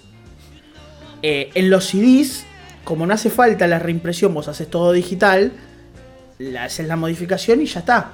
Ahora, en los discos, en los vinilos, todo está al final. Entonces el disco 3 tiene So Heart in There, Twist and Shout, This Boy, Roll Over Beethoven, You Really Got a Hold Me, You Can Do That, If I Need Someone, Got You Get You Into My Life, I'm Only Sleeping Taxman, Here, There and Everywhere y Tomorrow Never Knows. O sea, todas las canciones que nosotros fuimos diciendo, nueva inclusión, en los vinilos están todas puestas en el último disco. Lo cual que te demuestra que en algún momento esto estaba pensado hacerse, o sea, sacar uno nuevo, y alguien dijo, pero para, para, para, ¿por qué no hacemos una reedición? ¿Por qué no expandimos esto? Y después que entró por calzador, Now and. Es, una, es un desastre, boludo, es un desastre. O sea, la gente que tiene los discos en vinilo no los, no los escucha en orden. Ya empezamos a hablar de que, las, de que ya los órdenes son peculiares. Mínimo, mínimo los órdenes son raros. Here Come the Sun antes que Come Together, que Something, que esta eh, Full on the Hill antes que Magical Mystery Tour. Es raro el orden, ya de por sí. Ahora le sumás esto, que es una desprolijidad más. Y sobre todo en el azul, donde son menos las inclusiones, te queda un vinilo con muy pocos temas. Eh, claro, el disco. El disco 6 sería, o sea, el vinilo 3 del azul. eh, te quedan 9 canciones, 5 de un lado y 4 del otro. Y que empieza con Now and Then. Y que empieza con Now and Them en lugar de terminar con Now and Them. Sí, bueno, es, es lo que hablamos desde el comienzo del episodio, ¿no? Muchas desprolijidades, muchas decisiones que parecen ser tomadas así como a la ligera o un poco rompiendo al- alguna idea original sobre la marcha. Te, te da esa impresión. Es que la única impresión que te hace esa es la idea de que en algún momento las cosas iban a ir por un lado e iban a ir por el otro. Todos sabemos que el lugar original de Now and Them es el primer tema de Anthology 3. Si vos tenías que poner Now and Them en un lugar, era el primer tema de Anthology 3. Sí, era lo que todos esperábamos, junto con las nuevas versiones de Free as a Bird y, y Real Love, que podrían haber sido tratadas. eh, eh, la voz de John podría haber si- sido tratada como pasó ahora con Now and Then. Eh, y no sucedió. Exactamente, y no pasó. No, y no sucedió. Entonces, qué sé yo. Es, e- e- es, muy, es, muy, es muy extraño, es muy difícil, sí, muy difícil justificar esto. Es muy difícil. Más allá de que ya, como dije yo antes, hay como un despiolo, un quilombo de mezclas que también son difíciles de justificar. Hay un despiole en la composición de los discos, en el arte de los discos, en las cajas, en el orden de las canciones, eh, en todo. Y es increíble que yo voy, a un punto. Yo sé, no soy, no soy boludo, que si vos hoy en 2023 lanzás Anthology 1, 2 y 3, nosotros dos, la gente que nos escucha y algunos más, vamos a estar como locos, vamos a estar re contentos. Pero sé que comercialmente es menos vendible que un compilado de grandes éxitos de la banda más popular de todos los tiempos. Sí, puede O sea, ser. yo lo sé, no soy. Y viste, qué sé yo, le fue muy bien a estos discos, no lo vamos a negar. Ter- Terminaron en el top 10, 2 y 3. eh, el single Now and Then fue muy exitoso, terminó siendo número 1. Con todas las cosas que ya dijimos. Pero yo sé que el disco, a nivel disco, Anthology es más difícil vender la toma 7 de. De Tomorrow Never Know, bueno, no hay, pero la toma 7 de Strawberry Fields que vender es más fácil que vender Strawberry Fields. Es más difícil, digo, más difícil vender la toma 7 que vender la canción terminada. Entonces, yo eso lo entiendo. Pero, cuidame un poco la. Cuidame el legado. Es que. A ver, yo no gano plata con esto. Me chupo un huevo. Pero. Sé, sé, sé cuidadoso. No, no, no. Claro, pero no mirá, así como no hablamos de que eh, no tenemos posibilidad de escuchar las mezclas mono. Eh, Sí. Yo te digo, che, eh, vemos los videos de Anthology. ¿Dónde los ves? No están. No están. Tenés un, si tenés una videocasetera, yo creo que tengo por ahí el VHS, el 1, sin subtítulos, ¿eh? Sin subtítulos. Y bueno, lo, mismo que tenés el DVD. Que lo compré en Museo Mundo. DVD. Increíble. Bueno, pero está pero eh, ese también es un punto. Ah, no podés ver Anthology. Anthology no está en 4K. Ya ni siquiera te digo en 4K, no está en 1080. Bueno, pero esa hubiese sido una buena oportunidad de restaurar Anthology, los videos, que, que es como mucho más atractivo. Tenés el antecedente de Get Back, 8 horas de Get Back, que la rompieron. ¿Por qué no replicarlo con Anthology, que también lo podés expandir? Porque eh, no es ningún secreto que las entrevistas son mucho más largas que las que vimos. Se podría haber actualizado con más información, con más fuentes. Y ya que me vendés los videos, haces una, también un upgrade de, los, de los discos. Y el paquete sale, sale todo. Yo creo que están. Yo creo que están Yo creo que la cosa está medio en piloto automático. ¿Viste? Yo creo que esto es. es como mínimo es desprolijo. Como mínimo es desprolijo. Como mínimo es apurado. ¿Querés, quisiste sacar Now and Them? ¿Te encaprichaste con sacar Now and Them? Perfecto, la celebramos todos. Hay gente que se emocionó muchísimo. Hay gente que lloró. Hay gente que, que Now and Them le parece ya una maravilla, una obra maestra. Bueno, van las opiniones de cada uno. Listo, Now and Them existe, ya está. Ahora hace falta hacer todo esto para meter Now and acá. Hace falta toda la, toda la historia de lo que pasó con estos discos para lo que pasara acá. Está bueno tener las mezclas de 2023 los Midum y sí, qué sé yo. También me gustaría tener las monos. No tengo las monos. Dame las monos primero. y después dame, Aparte, A mí, romper la, la, seguidilla que venías teniendo de, cajas de looks y demás porque lo que ya dijimos, eh, me diste casi todo Rubber Soul, casi. Y las que no, ¿qué va a pasar? ¿Van a salir? ¿No van a salir? Vamos a tener eh, You Won't See Me, eh, Think for Yourself. ¿Quién me falta? What Goes On, I'm, Looking Through You y Wait. wait. ¿Y sí? ¿Qué va a pasar? Y Run for Your Life. Y Run for Your Life. Em, Esa no, está cancelada. Sí, decían no si deciden, no, si deciden sacarla, porque ahora te dicen que te, dicen, no, bueno, es muy machirula, que lo es, entonces no la sacamos. Eh, bueno, no sé, boludo, porque yo lo que a mí lo que me lo que me vuelve loco es que hoy tengo la posibilidad de escuchar. No lo quería, o sí lo quería, pero no me, no me volvía loco. Hoy tengo la posibilidad de escuchar Think for Yourself, eh, Think for Yourself, justo no. Hoy tengo la posibilidad de escuchar If I Need Someone en 2023 no tengo la posibilidad de escuchar Think for Yourself. Entonces dame primero los discos, dame los discos y después se me el compilado. Pero estamos todo el tiempo, estamos todo el tiempo con la idea de pensar de hagamos algo para que alguien se entere qué son lo, quiénes son los Beatles. Hagamos algo para que las nuevas generaciones se enteren quiénes son los Beatles. Las nuevas generaciones ya saben quiénes son los Beatles, ya está. Y a las nuevas, y hay muchísima gente en las nuevas generaciones que dicen me chupan un huevo estos viejos de mierda. Entonces, no, y, también al revés, al que le importa, hoy tiene la posibilidad de, escuchar. Yo en los ochentas, lo conté mil veces, los descubrí a los Beatles en un cassette que no tenía tapa, y yo lo escuchaba y me encantaba la música y no tenía idea de quiénes, quiénes eran esos tipos ni de cómo se veían. Eh, si te atrapa la música, te atrapa, no, no hay otra. Exacto. Y hoy tenés un celular, un celular que tiene todo el mundo en el mundo, que tiene todo el mundo, y si no tenés Spotify, el servicio de streaming de música más popular del mundo, tenés YouTube. Y todos los artistas suben los discos a YouTube. Y YouTube es gratis. Entonces, si YouTube es gratis, todos los discos están acá, la gente que tiene un interés en saber qué, es la banda ya lo sabe, ya lo tiene. Y si no lo tiene, no lo va a tener. Y vos podés escuchar eh, eh Slayer, eh, María Becerra, Taylor Swift, a los Beatles, a Bob Dylan y a, no sé, y a Tangerine Dream.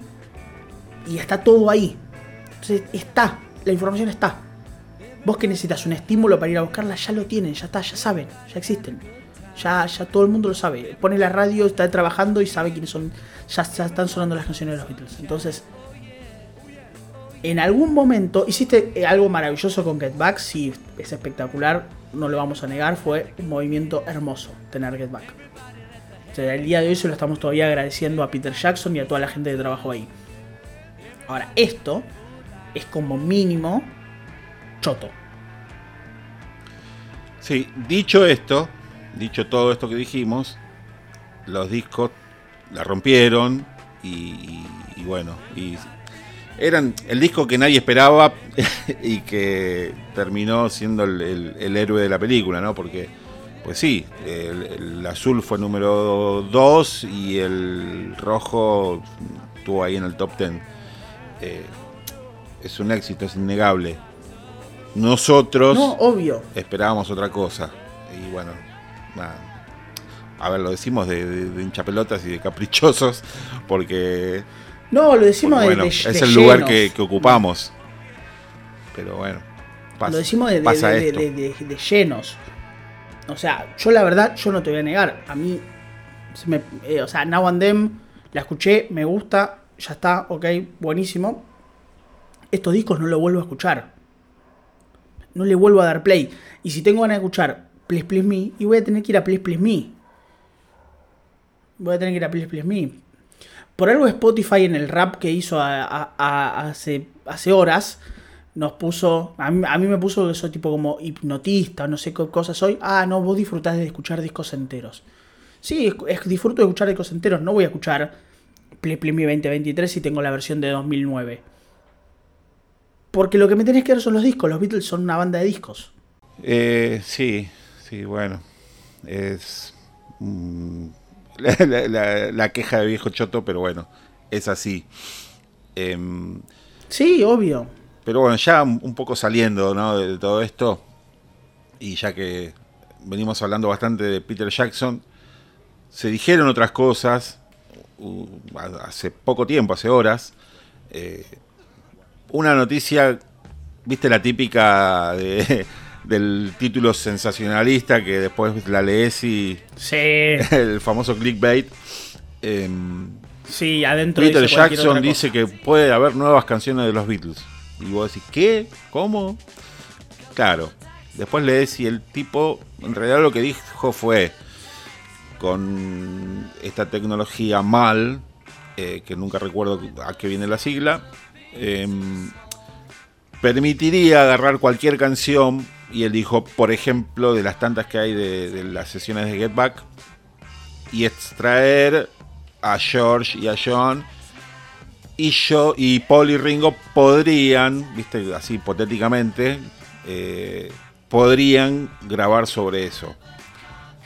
Algo que sabemos que nunca va a suceder. O sea, no, Nahuandén tenía la particularidad de, que bien venía en esa camada de, de- canciones y tenía como su peso histórico de por sí. Eh, o sea, no van a agarrar un outtake de, lo que sea para generar una canción que, aparte que pueden generar un- una versión de qué, de Ultimate Pass, de no sé, de un cover, porque no hay canciones inéditas ahí. Sí. No, no, no, no, no, no, no, no tiene mucho sentido. Es medio veitero, pero hay algo más de Peter Jackson, que eso sí es interesante. Eso es interesante porque también se dice, estamos como los chimenteros, ¿no? Se dice que Peter Jackson habría adquirido las cintas originales del Star Club. Y eso. Me dicen que Peter. Sí. Fuentes cercanas. No, me dicen que Peter Jackson, fuentes cercanas. Yo acabo de hablar con un contacto directo íntimo, ¿eh? Dos, tres personas que me dicen que Peter Jackson está buscando colegio para los hijos en Palermo, En Hamburgo. en Hamburgo. eh. Bueno, ¿Por qué? Porque sí, porque supuestamente las cintas del Star Club fueron adquiridas por Peter Jackson para poder trabajar en esto. Y eso sí me gusta, me encanta eso, porque ahí tenemos algo nuevo, algo que no vimos, algo que escuchamos, no en la mejor calidad posible, pero que, está por ahí. y que a su manera tiene un poco que ver con lo que viene pasando porque eh, esas grabaciones se hicieron eh, con una grabadora de cinta, algo mm, similar a, lo que pasó con John, ¿no? Que grabó en un cassette. Bueno, esto no era un cassette, era una, una cinta abierta, pero así como muy rudimentaria, muy, mm, muy de, hobby, ¿no? Y se grabó con, un micrófono posicionado en el medio del escenario mientras ellos tocaban. Eh, gracias que se escucha algo y se entiende algo.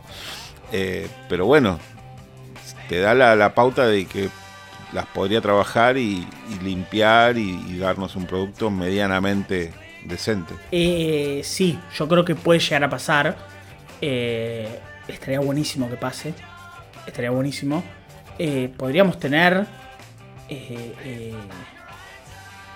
quizás una de las primeras uno de los primeros discos en vivo, o sea, un disco en vivo Beatle eh, de finales de diciembre del 62, porque es más o menos en la, fecha en la que se grabó, eh, con, una inclusión de Ringo de muy poquito tiempo, de algunos meses. Entonces tendríamos una, mirada muy cercana de, las primeras veces que la banda tocó con la formación de, toda la vida. Y una eh, performance bastante poco desganada, ¿no? Porque ya estaban cansados, ya no querían saber nada, fue una obligación. Y ya, ya, ya Hamburgo, ya Hamburgo estaba, ya era parte del pasado para ellos. Pero a su vez, todavía no tenían la carga del, hastío de la Beatlemanía. Eh, ellos en ese momento solo habían sacado Lot Me Do. Y ya habían grabado Please Please Me que iba a salir poquito tiempo después. Eh, o sea que los agarramos ahí, ¿no? Ya profesionales, pero todavía no eran ni cerca de, lo, que fueron. Entonces, es un buen testimonio es el, el Star Club para definir una época. Y uh, ojalá que. Sí, y que además. Y, que además. Es un disco que tiene Eyes of Resident There, pero también tiene A Taste of Honey, algo que se va a grabar, algo que, algo que va a estar en Play Play Please Me tiene eh, Ask Me Why, incluso tiene a futuro, tiene Kansas City, tiene Roll Over Beethoven, eh, tiene, ¿qué más? Everybody's Trying to Be My Baby, tiene Matchbox, Lontal Sally, o sea, es un disco que además de eso nos muestra una banda cantando esas canciones previo a grabarlas oficialmente en, discos. Y también tiene esas, esas cositas que, que, quedaron ahí, que son muy de su tiempo, ¿no? esas canciones, no sé, eh, I Remember You, Red Cells in the Sunset. Eh, eh, exactamente, exacto. claro, todas esas canciones que son un poco más canción de abuela, digámosle. Poner, para, para, para, para explicar, pero que yo no se cantan Falling in Love Again. Un clásico que después casi que popularizó Elvis. Y bueno, otras, otras joyitas, ¿no? Como la canción que canta uno de los mafiosos ahí de, Hamburgo. Eh, Ex. Eh, em, Aleluya, ¿no? ¿Cómo se llamaba? ¿Es la que canta? Eh, Aleluya a Love, Her Soul que la canta este hombre se llama Horst. No me acuerdo del apellido, pero el nombre era Horst. Sí, algo así, algo así. Y, Horst y, y Viva Polula también. Eh, ¿quién la... la canta eh, Fred que era el hermano, creo que era el camarero. Yo, estamos todos de memoria, ¿eh? Sí, sí, bueno, en algún momento vamos a tener que meternos en, ese antro. sí, porque aparte, nosotros esta temporada hablamos del primer viaje de Hamburgo, en el episodio de 1960. Eh, y hay unos cuantos viajes, el 61, viaje del 62. Y este último viaje también. Eh, ¿Cómo se llama? Este último viaje tiene sus peculiaridades porque además de esto ya la banda ya había sacado singles, ya estaba bastante hinchada las pelotas de ir a Hamburgo y casi que termina yendo, y sí, porque casi que termina yendo eh, con, con mucho cansancio, o sea, con mucho cansancio, con mucho desgano, sin ganas, pero bueno, los contratos, los compromisos y un poco la, la, gentileza hacia el lugar, hacia, hacia la ciudad, eh, fue lo que terminó sacando un poco a flote esto dejémoslo acá porque bueno, es otro episodio este, si no ya vamos a, sí. a extendernos demasiado. Lo enganchamos, lo empalmamos, lo empalmamos. Em, puntos altos de, las disco, de los discos Ready Bloom. Ah, lo hicimos un poco mierda. pero en las apreciaciones más de, de no de, de, las canciones, obviamente. Ustedes piensen que lo hicimos un poco más mierda en el sentido de, de qué es lo que pasa con la caja. O sea, del lanzamiento en sí de, y de todo lo que rodea el lanzamiento, más que de las canciones. Las canciones no nos encantan, Ah, obviamente. Las canciones son geniales. Pero ¿qué es lo que más te gusta y qué es lo que- Y por lo general las mezclas nos gustaron. De- son detalles Sí. que, que encontramos en algunas, ¿no? no en todas. Y tienen sus puntos altos. No, no, no, algunas nos gustan más, otras menos. Obvio, y algunas nos gustan más y otras menos. Pero ¿cuál es, eh, qué es lo que más te gustó, qué es lo quizás lo que menos te gustó? Favori- el favorito menos favorita.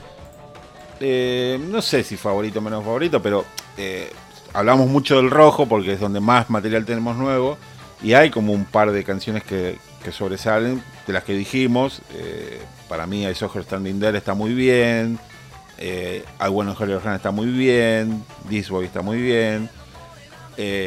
Capaz que la que más me gusta es Yesterday, por lo que dijimos de, las cuerdas y, y- que le da como mayor amplitud.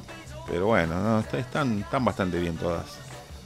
La que menos, ya lo Sí, dijimos también, mí- que es You, obviamente. Sí, eh, a mí la que más me gusta es eh, This Boy, me gusta muchísimo Yesterday también.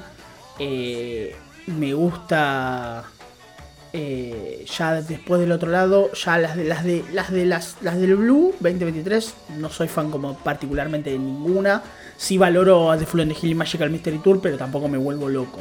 Me parece que en el grueso que está, que es todo más, más en la parte del rojo, eh, las que más me gustan son This Boy y, y Yellow Submarine. Y me gusta mucho, incluso también hasta Twist and Shout. Eh, está bien, me, me gusta, que es de, como de la parte de más de los covers. Y, y eso. Este está, sí, yo también, eso, del lado azul coincido, ¿no? Las de Magical Mystery Tour. Porque después tenemos mucho material reciclado, así que no, no, no tenés tanto para elegir. Sí, mucho. Y de discos que no vamos a hablar nunca, así que. Así que no, ya está. Disfruten porque esta van a ser la última vez que vamos a nombrar esas canciones. Eh, ya la, la, la, la- la torsionaba. Eh, así que listo. Cerramos por hoy todo este episodio que tuvieron noticias. Tuvimos Now and Them, tuvimos las- la, la mezcla del azul y el rojo. Eh, agradecerles nuevamente por todo lo que pasó con el rap de Spotify. Y eh, agradecerles, parezco periodista deportivo. Eh, y comentarles que queda nada para el final de la, cu- de la, de la temporada 2023. Nada. Queda este episodio, es el anteúltimo y el próximo es el último. Y nos vemos. Vacaciones. Sí, eh, terminamos de grabar, le doy stop y me subo al jet y bueno, nos vemos, no sé, en marzo. Nos vemos en marzo, abril del año Va- 2024. vamos a empezar en, temporada que en septiembre, vamos a hacer como Tinelli. Vamos a hacer como Tinelli, que arranca el bailando en, en- en agosto, septiembre, y vamos a hacer lo mismo que hace Tinelli. Si Tinelli hace 15 años, que el jurado es Po- Polino, Pampita, Moria y Ángel de Brito, y yo también, hermano. Yo voy a volver a hablar de Please Me, de, de, ¿cómo se de Revolver, de Rubber Soul y de, y de With the Beatles. Ahí O sea, está. No, no pidan más de mí. Les he dado la vida. Eh, no, a ver, vamos, vamos a decir, estamos pensando, y, y lo, lo recalco, estamos pensando algo muy espectacular para 2024, eh, que es algo que no hicimos nunca y que queremos hacer porque, porque sí, porque es la única forma de poder hacerlo. O sea, hay tanto, tanto para discutir, hay tantas cosas para charlar, que estamos pensando en algo muy, muy, muy especial estamos pensando, no lo vamos a hacer. O no sabemos si lo vamos a hacer, pero lo estamos pensando. Eh, ahora, ahora sí va a ser una sorpresa a la plancha, diría Homero. Eh, eh, lo- lo- por lo pronto, hasta acá llegamos por hoy. Recuerden, Spotify, Apple, Google, todos los lugares donde siempre nos, donde siempre nos escuchan. Eh, 5 estrellas, no les deja dar menos 5 estrellas, interactúen, vamos a hacer encuestas, vamos a hacer preguntas, probablemente les vamos a preguntar qué fue lo que más les gustó de los discos nuevos, eh, cuál les gustó más, no sé, ahora después vamos a ver bien qué hacemos. Y el Instagram, la Sonion Podcast, está el canal de Telegram, saludos a toda la gente que está ahí en el canal de Telegram. Y creo que nada más, Nada más, nada más por ya ahora. estamos. Sí, sí, Nada vendimos más. todo. Bueno, Muchísimas gracias por habernos escuchado. Mi nombre es Maximiliano. Chao a todos por acá, Martín. Y nos vemos la próxima. Chau, chau. Bye.